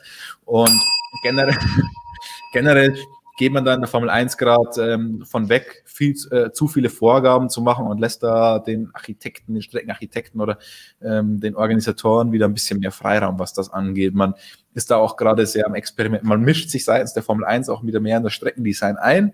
Ähm, schaut, dass man vielleicht die Boxengassen als Abkürzungen machen kann, dass ein Boxenstopp nicht so viel Zeit kostet. Also das heißt, dass wenn du durch die Boxengasse fährst, einen Teil der Strecke auslässt und so weiter. Ähm, also da versucht man jetzt aktiv schon was zu machen seitens der Formel 1, weil man gesehen hat, dass in der Vergangenheit, wenn da jetzt ein Bauherr ist, der zusammen mit einem Streckenarchitekten arbeitet, dass da nicht unbedingt für den Sport das beste Produkt dabei rauskommt. Für die nächste Frage geht ein Gruß an alle Ombudsmänner und Anrainer am A1-Ring, dem früheren. Max Power fragt, wird in Österreich das A1-Layout zurückgeholt? Bin ich mir jetzt nicht sicher, was er damit meint, denn die Strecke der A1-Ring wurde ja abgerissen und wieder direkt so aufgebaut, weil das neue große Projekt nicht funktioniert hat. Vielleicht meint er den alten Österreich-Ring damit, was ja eine ongoing-Geschichte ist, die auch wieder mit Anrainern zu tun hat. Ja, also darüber diskutieren wir schon seit ein paar Jahren, ob diese Westschleife wieder in Betrieb genommen wird. Äh, es schaut, glaube ich, nicht gut aus. Ich habe es vor, vor ein paar Wochen schon mal hier im Stream gesagt. Äh, da stehen einige Häuser der Anrainer dort äh, sehr nah an der Strecke dran. Also kann ich mir nicht vorstellen. Im Zuge dieser schweren Unfälle in, im Österreich Grand der MotoGP in diesem Jahr äh, gab es eine Diskussion, dass man die Strecke vielleicht irgendwie anpassen kann. Also ich würde es für möglich halten, dass man da im nördlichen Bereich der Strecke, dass man da quasi wieder ein bisschen auf diese Schleife rausgeht. Aber ich glaube, die Westschleife in der klassischen Variante, wie man sie früher am Österreich-Ring, wie es damals noch hieß, hatten, äh, die werden wir, glaube ich, nicht mehr sehen. So, Kessemark hat für uns nochmal nachgeschaut. Das Beste in Anführungszeichen ist, dass es nach dem Rennen eine Schlägerei zwischen den Betroffenen gab. Das geht auf diesen Kart-Zwischenfall, über den wir vorhin diskutiert haben. Und dass der Vater des Werfenden und gleichzeitig der Streckenbetreiber das Opfer auch noch mit angreift. Also, das, was Christian gesagt hat, hinterher auch nochmal richtig gut zur Sache. Schön. Ganz That's interessant. Naja, früher, früher hat man die Leute dafür heroisiert. So ein James Hunt, der dem Streckenposten eine mitgegeben hat, äh, feiern heute alle das okay. Video. Wie gesagt, sowas finde ich auch witzig, da habe ich kein Problem damit. Also, mein Gott, da, der das Teil, glaube ich, viele verweichlicht, was sowas angeht. Ja, wenn, wenn die sich da im Fahrerlager, wie Markus vorhin gesagt hat, das machen, ist es ja in Ordnung. Naja, das Teil auf die fahrenden Kart werfen. Der Max hat in, in, in Sao Paulo was ähnliches mit dem Ocon gemacht. Der hat ihn von der Waage runtergeschubst, da gab es einen riesen Aufschrei. Ja das, ja, das, interessiert mich nicht, das kann er gerne weiterhin machen. Aber nur Ocon oder wie? nur mit Ocon. ich habe nichts gegen Ocon. Das ist Zufall, dass das jetzt heute zum zweiten Mal so gekommen ist. Ja, ja. Toni! Falls die Frage schon gestellt Toni. wurde, kein Problem. Wurde sie noch nicht, aber ich habe sie auch noch mal von jemand anderen. Da werden wir sie auch gleich noch ansehen. Wie steht ihr zu dem Thema Hülkenberg bei Red Bull 2021? Und eine ähnliche Frage hat auch Jan vorhin schon gestellt. Hülke ist direkt von Köln zum Ring gefahren. Dort hatte Racing Point an seinen Sitz. Wer hat ihm den Helm gebracht? Hat er den im 911er oder hatte Racing Point den dabei? Ist übrigens, oh, jetzt, jetzt kann ich mit Fachwissen zum Automobil glänzen und danach noch eine lustige Geschichte erzählen. Oh je. Ist kein so normaler 911er, sondern ein 911 GT2 RSMR. Ähm, MR steht für Mantai Racing also richtig böses Teil, 700 PS, Wahnsinnsding. Ähm, und weil, weil ihr wissen wollt von dem Helm. Also in dem Fall war es so, äh, es war ein Ersatzhelm, den, glaube ich, Schubert mitgebracht hat dann. Ähm, das war ja nicht der Helm, den er in Silverstone im Einsatz hatte, weil der war pink. Und der Helm jetzt hatte die Renault-Form, also es war ein alter Helm, den hat er nicht dabei. Und zum Thema Helm im Auto kann ich eine witzige Geschichte erzählen. Äh, letztes oder vorletztes Jahr in ähm, Austin durfte ich eine Runde mit Bernd Mailänder im AMG GTR drehen. Da gibt es immer so ein Portlabs und dann hat der Bernd zu mir gesagt, ja komm, also da, da gibt es eigentlich ein strenges Protokoll und so weiter, du darf, musst dann in die Startaufstellung gehen und dann wird dir dann Helm aufgesetzt und dann darfst du ins Auto steigen. Und er meinte, ja komm rein, äh, fahr schon mit in die Startaufstellung mit mir. Also dann musste ich quasi noch eine Runde in die Startaufstellung fahren. Der Bernd hatte nur vergessen, dass der Esteban Ocon zuvor in dem Auto war und hinten im Kofferraum, also dieser GTR ist ja, ist ja so Coupé-artig hinten und da ist der Kofferraum dann offen und mit der Fahrgastzelle verbunden. Da hatte der Esteban Ocon noch seinen Helm rumliegen. Und der Bernd Mailänder hat das, dem war das dann relativ egal auf dieser Runde in, in die, ähm, in, ins Grid. Und dann hat man hinten halt immer diesen Helm. Bum, bum, bum. Also die Helme sind ja nicht ganz billig, muss man dazu sagen. Er ist ja da rumgeflogen im Kofferraum. Und dann haben wir am Ende dieser ewig langen Geraden, hat er angebremst und dann ist dieser Helm boom, nach vorne gefallen. Und ich hatte dann Glück und dann ist er wirklich äh, einmal gegen die Windschutzscheibe und wieder zurück und ich habe den dann gefangen. Also im Stile eines Wide Receivers in, in der NFL. Ähm, war spektakulär sportlich der Hammer, im Kart schnell, im Auto ja. auf der Nordschleife schnell, beim Fangen von Helmen gut. Es ist einfach nicht zu überbieten, dieser Supersportler Christian Mehlert. Wie steht ihr zu dem Thema Hulk bei RBR? Ist noch die Frage von Toni, die offen ist. Da müssen wir natürlich sagen, ja, ich würde gerne Nico Hülkenberg nächstes Jahr im Auto sehen. Ich glaube, wir sind uns da hier bei uns zumindest alle einig, dass er da besser abschneiden würde, als Alex Albon das leider diese Saison macht. Und haben wir schon oft genug gesagt, dass da durchaus Bedarf besteht, etwas zu verändern noch von Seiten Red Bull, gerade wenn man in der Konstrukteurs-WM nicht schon nächste Woche den Titel verloren haben will, sondern vielleicht mal ein bisschen länger warten muss darauf. Und Tja, ich glaube aber nicht, dass das passieren wird. Du hast vorhin mit dem Doktor gesprochen, Christian. Ich weiß nicht, ob du ihn nochmal damit genervt hast oder ob ja, du ihn natürlich das Spaß hast. Aber natürlich. ich glaube nicht, dass sie von ihrem System abrücken und sagen, wir wollen da unsere Junioren drin haben und dann wird wohl eher wieder Gasly drin sitzen als ein Perez oder ein Hülkenberg. Wobei auch da, wir wissen alle, wir halten viel von Perez, aber ich würde dann natürlich schon lieber Hulk da sehen als Perez. Ähm, hätte man mir die Frage vor einer Woche gestellt, hätte ich gesagt, auf keinen Fall. Wenn ich den Doktor heute richtig interpretiert habe, ist das durchaus aber jetzt eine Option. Also es ist nicht mehr dieser Schutzmantel über dem Kollegen äh, Albon so drüber wie noch vor, vor ein paar Wochen. Und ich kann mir da durchaus vorstellen, dass die Gedanken etwas intensiviert werden.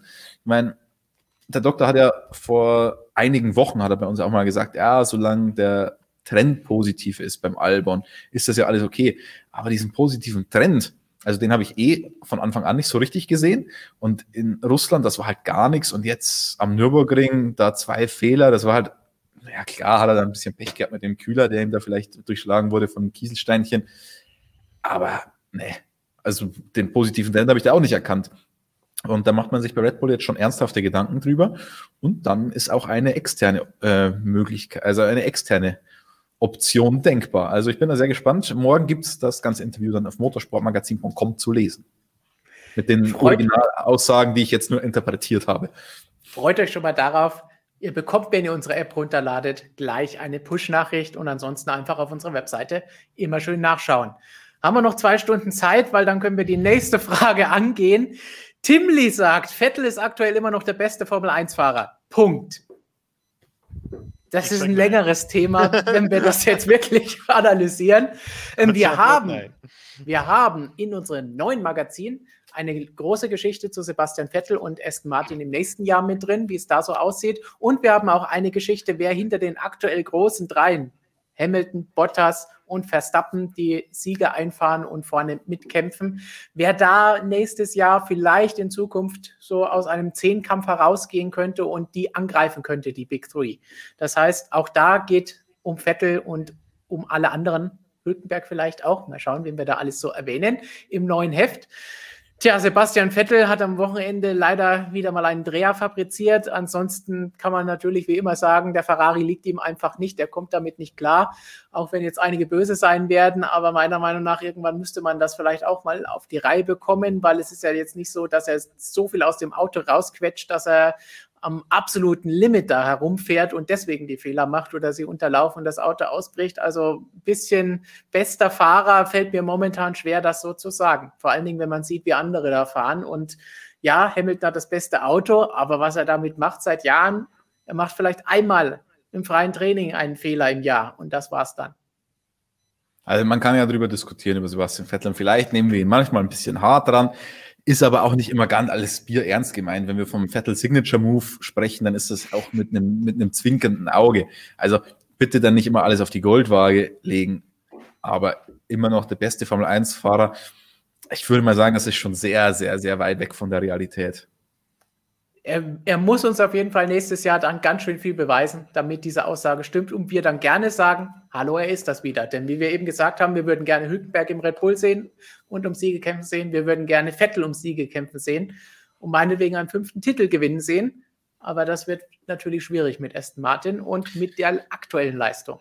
Ja, und wir, sagen ja gerne mal wirklich böse Sachen über den Albon und seinen Rückstand auf Verstappen, aber wenn man jetzt ehrlich ist, ist halt Sepp wirklich nicht näher aktuell an Leclerc dran als Albon an Verstappen. Also es ist schon teilweise tragisch mit anzusehen und jetzt auch noch unabhängig von diesen Fehlern. Aber eine halbe Sekunde ist da in letzter Zeit leider keine Seltenheit mehr. Markus, wecken wir dich auf. Jawohl. Toni hat nämlich noch mal eine Frage für dich aus der MotoGP-Welt. Gibt es eigentlich schon Neuigkeiten rund um Dovi für 2021? Ich persönlich fände es wahnsinnig schade, ihn nicht mehr auf dem MotoGP-Bike zu sehen. Auch da habe ich heute in unsere Moto Insight im Heft einen Artikel von dir gepackt, einen ganz, ganz kleinen. Genau. Ähm, ja, sehe ich ganz gleich wie du. Wäre sehr schade, wenn wir Andrea Dovizioso 2021 aus dem MotoGP-Grid verlieren. Es sieht aber stark danach aus. Also der einzig wirklich realistische Platz war ja sowieso von dem Zeitpunkt, wo wir wussten, er wird Ducati verlassen, war sowieso eigentlich immer Aprilia, der zweite Platz neben Aleix Spargaro der eigentlich ja noch Andrea Janone gehört, der aber aktuell Doping gesperrt ist. Und da gibt es morgen, am Donnerstag, äh, die Verhandlung vom Internationalen Sportgerichtshof CAS. Also da werden wir demnächst mehr wissen, ob der 2021 fahren darf oder nicht. Ähm, wenn Janone fahren darf, dann ist der Platz bei Aprilia sowieso dicht. Es schaut jetzt aber mittlerweile so aus, dass das sowieso entweder aus sportlicher oder aus finanzieller oder aus beiden Sichten nicht interessant ist für Dovizioso.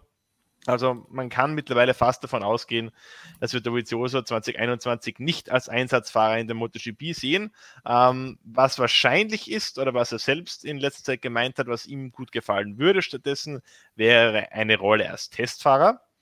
Da gibt es natürlich unterschiedliche Hersteller, die an ihm interessiert sind. Ähm, Ducati wird es klarerweise nicht sein, da hat er sich äh, zerkriegt mit denen. Bei KTM ist man mit Pedrosa und Cardio sehr happy. Bei Aprilia wird es aus zuvor genannten Gründen nicht funktionieren wahrscheinlich. Bei Honda möchte man mit Stefan Bradl weitermachen, dann bleibt im Wesentlichen noch Yamaha und Suzuki über. Bei Yamaha hat man im Moment ja einen Herrn Jorge Lorenzo, der aber irgendwie nicht so richtig Bock zu haben scheint auf den ganzen Testfahrerjob, obwohl er ihn erst im Februar angegangen ist. Also das wäre eine Möglichkeit. Und die zweite Möglichkeit Suzuki, äh, da auch als Testfahrer, da ist aktuell Sylvain Gantuli unterwegs. Bei Suzuki zeigt man sich aber auch eigentlich ganz zufrieden mit äh, dem Franzosen, wobei natürlich, wenn man die Chance hat, einen Dovizioso zu bekommen, dann sagt man nicht nein. Also wahrscheinlichste Variante Andrea Dovizioso 2021 Testfahrer, entweder bei Yamaha oder bei Suzuki. Wir werden es erfahren. So, Rapid-Fire-Antworten auf die letzten übrigen Fragen. Wir bleiben gleich bei Markus. Max Power fragt oder sagt, die Isle of Man ist ja eine gute Strecke, gehört wieder in die MotoGP-Kalender. Oder was sagt ihr?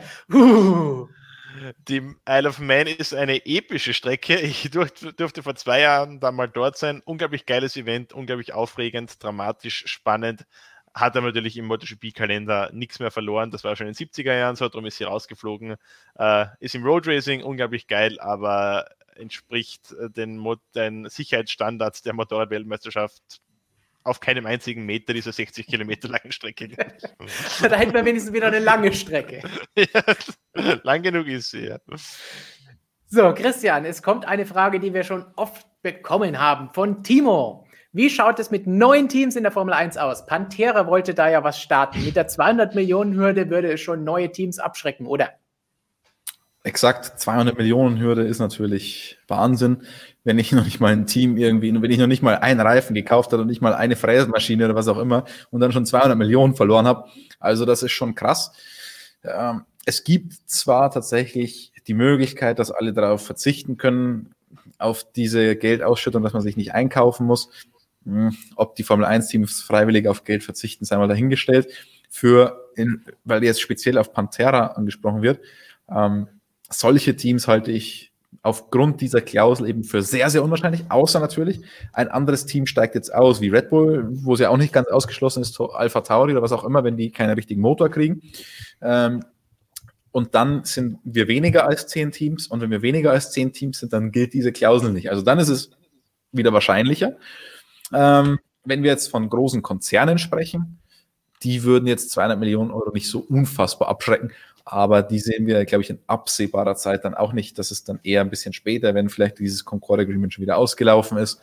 Ähm, und deswegen, also ich glaube, wir müssen uns an ein 20-Auto-Grid gewöhnen. Das sind wir ja schon gewohnt, aber müssen wir die nächsten Jahre auch noch so mitnehmen. Ist auch nicht das Schlimmste, würde ich sagen. Aber es kommt ja eher ein Team noch mit hinzu, wie Specs filmt uns daran erinnert. Was ist eigentlich mit einem MSM-Ring in der Art der Abus als Heimrennen für das Opel MSM Racing Audi-Team? Diese Opel, wie, wie kommt jetzt auf einmal Opel da rein? Ich glaube, da wurde letzte Woche, als du nicht da warst, noch ein paar Sachen hinzugefügt. Ja, ja, ja, was habt ihr da wieder angestellt? Wir haben auch noch ein DTM-Team, glaube ich, parallel noch mitgegründet letzte Woche. Haben wir Opel und, und, ein Dieselgate drinnen. Also. Alles sehr kompliziert. Das ist, das ist eine richtig komplexe Sache, weil wir, wir haben, glaube ich, auch die Formel 1 schon im Visier und die von Liberty abzukaufen. Ah, stimmt, ja, das, Promoter, das Promoter also hast, auch einsteigen und ja. Ja, du hast einiges verpasst letzte Woche, als du bei Toyota warst. Passend dazu wieder ein Hinweis: Im nächsten Heft ist eine Geschichte von Christian, wo er Toyota bei in Köln-Marsdorf besucht. Fun Fact: Toyota hat 2009 das Concord Agreement unterschrieben für die nächsten Jahre und ist 2010 ausgestiegen und hat sich dann nicht in die Formel 1 eingekauft, sondern aus der Formel 1 rausgekauft. Richtig. solche Fun Facts findet ihr in unserem Heft und nur dort. Und solche Video-Editors findet ihr nur bei uns. Unser Olli fragt, ersetzt Yuki zu Noda Queert nächstes Jahr. Der will nicht, dass wir hier irgendwann mal zu Ende kommen. Hättest du auch eine WhatsApp schreiben können, Olli. nee. nee. So. Ich weiß nicht, ja, wer, für nächstes Jahr ist vielleicht schon noch ein bisschen zu früh, oder? Andererseits haben wir schon öfter gesagt, dass wir so gerne wir Danny haben, ihn wahrscheinlich nächstes Jahr nicht mehr sehen werden. Ja, seitdem der nicht mehr mit Kelly Piquet zusammen ist, habe ich den gar nicht mehr so gerne. Nein. äh, äh, ich, ich, hatte am Wochenende ein Interview mit Franz Toast, hast ja auch schon angesprochen, dass nicht komplett ja. in der nächsten Printausgabe sein wird, denn in der Printausgabe gibt es ja eine Zeichenbegrenzung im Gegensatz zu der Website und zu diesen Videos hier. Deswegen äh, überziehen wir auch ständig. Deswegen, wisst ihr was von dem Interview mussten wir dann rausnehmen? Unter anderem den Teil über Yuki Tsunoda. Ähm, deswegen gibt es den jetzt tatsächlich bei uns auf der Website nachzulesen. Olli, ich weiß nicht, ob du heute schon mal auf motorsportmagazin.com warst. ähm, ich hoffe es natürlich stark. Aber da kannst du das dann genau nachlesen, was Franz Toast über Yuki Tsunoda und seine Zukunft gesagt hat. Denn der ist ja auch Japaner, der gute Mann, und Honda ist ja ein japanischer Konzern. Vielleicht könnte das miteinander zusammenhängen, vielleicht aber auch nicht. Wer die ganze Geschichte dahinter lesen will. Falls ihr die Seite noch nicht kennt, vor allen Dingen, falls Olli die Seite noch nicht kennt, das ist der Link dazu. www.motorsport-magazin.com Max Power ist heute on fire. Die nächste Frage zu Nico. Angeblich soll Nico 2021 Servus TV-Experte werden für die Formel 1. Das ist dieser Nico, gehe ich jetzt mal von aus. Der ist auch on fire. Nee, nicht der Nico, sondern der Hülkenberg-Nico. Ach, der ähm, Nico. Und, der soll ja, Auto fahren, haben wir vorhin gesagt. Ja, vielleicht, vielleicht macht er hier so einen auf Stefan Bradl. Ähm, Ja. irgendwie so Servus TV-Experte und dann ab und zu mal ins Auto rein. Aber ja, tatsächlich, ähm, seit längerem gibt es da schon Gespräche zwischen den beiden. Dr. Helmut Marko hat das jetzt auch bestätigt. Also ähm, könnte durchaus sein. Kesselmark, welche zwei Fahrer einer Generation hättet ihr mal gerne im selben Team gesehen? Ich persönlich hätte gerne Hulk und Alonso sowie Vettel und Button im selben Team gesehen. Hulk Alonso finde ich wirklich interessant, habe ich mir irgendwann jetzt auch mal überlegt, das wäre eigentlich eine interessante Sache gewesen für Renault, wenn sie ihn nicht abgesägt hätten für Ocon, weil dann wäre Danny nächstes Jahr gegangen und Hulk noch da gewesen, zusammen mit Alonso, der ihn ja mal für einen der größten aller Zeiten gehalten hat, natürlich hinter ihm selbst. Ulkenberg, da ist wieder die Maske. Ähm, wen würden wir sonst noch sehen? Also die Hulk-Alonso-Sache finde ich gut. Vettel, Button, hm, finde ich mir jetzt nicht so sicher. Ich so hätte gerne ist. 1994 Schumacher gegen Senna als Benetton-Teamkollegen. Uh. Das wäre, glaube ich, relativ spannend gewesen. Und welche Motorradfahrer? Äh, Motorradfahrer, gute Frage. Ähm, ja, es ist, es halt dieselbe Generation, also würde ich sagen, ich hätte gerne noch äh, Mick Duhan gegen Valentino Rossi erlebt. Leider aufgrund der schweren Verletzung von Mick Duhan ist sich das nicht mehr ausgegangen. Das hätte ich gerne gesehen. Bei Honda zusammen. Und ich hätte gerne Hamilton und Schumacher im gleichen Team gesehen. Ähm, das Problem wäre nur, als sie zur gleichen Zeit gefahren sind, war ja Schumacher schon ein bisschen über den Zenit. Deswegen wäre es vielleicht ein bisschen unfair. Und deswegen würde ich mir jetzt endlich Luca di Montezemolus Dreimann-Team wünschen. Lewis Hamilton, Charles Leclerc und Max Verstappen. Das wäre, äh, also ein Dreimann-Team wäre nicht mein Tipp gewesen, aber mein Tipp wäre gewesen, was ja aktuell auch wieder mal so ein bisschen diskutiert wird, Verstappen vielleicht zu Mercedes und dann Hamilton und Verstappen, was wir ja auch letztes Jahr im Winter schon mal diskutiert haben und gesagt haben, eigentlich wäre das schon richtig gut, das würden wir gerne sehen. Hamilton Bottas, schön gut, auch die erste Kurve Nürburgring, super, aber die zwei zusammen über ein ganzes Rennen, über eine ganze Saison, das würde ich gerne sehen. Ja, Bottas und Hamilton hatten wirklich jetzt nur mal eine Kurve.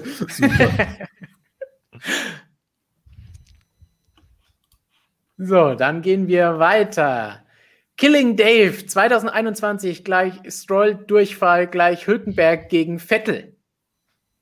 Deutsches Duell bei Racing Point. Wie gesagt, wir hätten nichts dagegen. Wir würden Nico gerne irgendwo Was, du hättest sehen. nichts dagegen, wenn Lance Stroll Durchfall hätte? Ja, wir haben ja auch gesagt, er, er hat sich wohl schon in Russland ja schlecht gefühlt, war jetzt nicht einsatzfähig am Nürburgring. Meinetwegen kann er auch in Portimao noch ausruhen. Und dann Hülkenberg, Perez in Portimao. Ich sag mal so, ich wünsche es keinem, dass er längere So Zeit lange Durchfall hat. Irgendwann wird es ja auch mit dem Wasserhaushalt problematisch. Ich hoffe, er hydriert sich gut. Gut, bevor wir noch weiter über Durchfall sprechen, Max Power, was sagt ihr zum Red Bull Rookies Cup? Das kann eigentlich ausschließlich Christian beantworten. Äh, nee, Rap, Rap Rookies Cup, eine super Einrichtung, äh, die die Dorner da vor ein paar Jahren äh, gegründet hat. Äh, alle Fahrer auf gleichen Motorrädern unterwegs. Dazu kommen äh, sehr gute Coaches, die sich um die Fahrer kümmern, Gust Lauinger äh, und andere Leute. Ähm, wirklich professionelle Struktur. Ähm, allein wenn man die, die Rennen mit freiem Auge beobachtet, sieht man schon, wie, wie gut gecoacht die Fahrer sind, trotz des jungen Alters. Ähm, da wird schon auf einem richtig hohen Level gefahren. Noch dazu ist man da schon im, im Paddock der Motorrad-Weltmeisterschaft mit dabei und man lernt die Strecken kennen. Also insgesamt einfach die, die ideale Plattform für jeden jungen Motorradpiloten. So, dann. Oh, das ist jetzt so klein. Kann ich das noch lesen? Professor Dr. Racer fragt, meine Kosteneffizienzfrage habe ich letzte Woche ein bisschen doof gestellt. Deswegen haben wir jetzt den Kostenexperten hier unten mit dabei. Die F1-Teams müssen ja pro Punkt Geld bezahlen. Heißt bei Alpha, wenn sie 57 Punkte und Achter werden, ist das ja teurer als mit 5 Punkten Achter zu werden. Leistungsprinzip, Fragezeichen. Genau, letzte Woche haben wir verglichen, ähm, als es darum ging, die letzten drei Plätze in der Konstrukteurswertung sind aktuell identisch, nur haben die natürlich aktuell andere Punktzahlen als letztes Jahr. Letztes Jahr hatten wir einen Punkt bei Williams und dann jetzt haben Alpha Tauri und Haas sehr viel weniger Punkte als letztes Jahr. Ähm, man muss dazu Alfa sagen, Romeo, ja, sorry. man, man muss ein bisschen Geld bezahlen für jeden Punkt bei der FIA, dann bei, bei, bei der Beantragung der Lizenz. Aber das macht natürlich das Graue jetzt auch nicht fett. Also ich, äh, da gibt es ja eine Formel, ich weiß jetzt nicht auswendig, ungefähr 4000 Euro pro Punkt. Ich sag mal so, vier Punkte kosten jetzt da nicht die Welt, wenn man es in Relation zu einem Formel 1-Team sieht. Ähm, ist schon blöd, wenn man mit so vielen Punkten dann relativ weit hinten in der Konstrukteurs-WM landet, definitiv. Ähm, ist jetzt vielleicht, es ist nicht optimal, definitiv nicht, aber es ist halt so. Also die, man muss ja dazu sagen, FIA und Formel 1 haben ja ganz unterschiedliche Geldtöpfe. Die FIA muss ja irgendwie schauen, dass sie es finanziert, die Formel 1 zu überwachen, dass sie diesen Sport regelt. Das kostet viel Geld. Davon kriegt sie von der Formel 1, also vom kommerziellen Rechteinhaber auch Geld. Muss aber trotzdem schauen, dass sie das Ganze irgendwie finanziert. Und da werden dann zum Beispiel solche Antrieb, Antrittsgebühren auch damit dafür hergenommen. Und da hat man eben so eine Formel gefunden. Diese Formel ist vielleicht nicht perfekt, weil eigentlich soll sie der Hintergedanke ist ja ganz klar, die Teams, die viele Punkte holen, die verdienen auch viel Geld und die können mehr Antrittsgebühren zahlen. Wenn wir so einen Fall haben wie da, jetzt ist es vielleicht nicht ganz optimal, aber ja, ähm, vielleicht muss man auch diesen Artikel im Reglement noch ein bisschen komplizierter machen und mit Pi multiplizieren und mit der Umdrehungszahl dividieren und was auch immer, um das Ganze da da gab es eh schon spannende Fragen bei deiner letzten Formel, die du ausgepackt hast, bei der Motorenbelieferung für die Teams. Schnell ja, ja da muss ich übrigens sagen, dass das ein, ein fixer Wert war, die 11. Also ich habe da nicht ja. mit elf Teams gerechnet, sondern das ist eine, eine Konstante in dieser Gleichung drin gewesen. Tommy Eisman 88, auch eine Konstante in unseren Streams mit seinen Fragen. Zwecks Ersatzfahrer, dürfte Boemi als Ersatz einspringen bei Red Bull? Gilt nach neun Jahren Pause seine Formel-1-Lizenz noch? Ähm, eine Superlizenz an sich wirst du so einfach gar nicht los. Also diese Frage haben wir letztes Jahr schon mal ganz ausführlich bei Mick Schumacher beantwortet wo es hieß, oh, wenn der jetzt diese Punkte verliert und so weiter für die Superlizenz. Ähm, die Auflagen um eine Superlizenz, also du kannst jedes Jahr eine Superlizenz beantragen und dann ist das gar kein Problem, was bei ihm, glaube ich, auch gemacht wurde, ähm, weil er ja eigentlich immer dann Ersatzfahrer war und so weiter. Deswegen hat man sicherheitshalber definitiv mal die Superlizenz beantragt. Deswegen sollte das kein Problem sein. Und selbst wenn, ist es dann ganz einfach, dass man noch um, äh, ich glaube, 300 Kilometer in einem einigermaßen aktuellen Formel 1 Auto fährt, um die Superlizenz dann zu haben. Und auch darüber könnt ihr dann tatsächlich morgen noch ein bisschen was im Interview lesen, ähm, denn Boemi könnte tatsächlich zum Einsatz kommen, wenn es irgendwie einen Piloten gibt, der ausfallen könnte.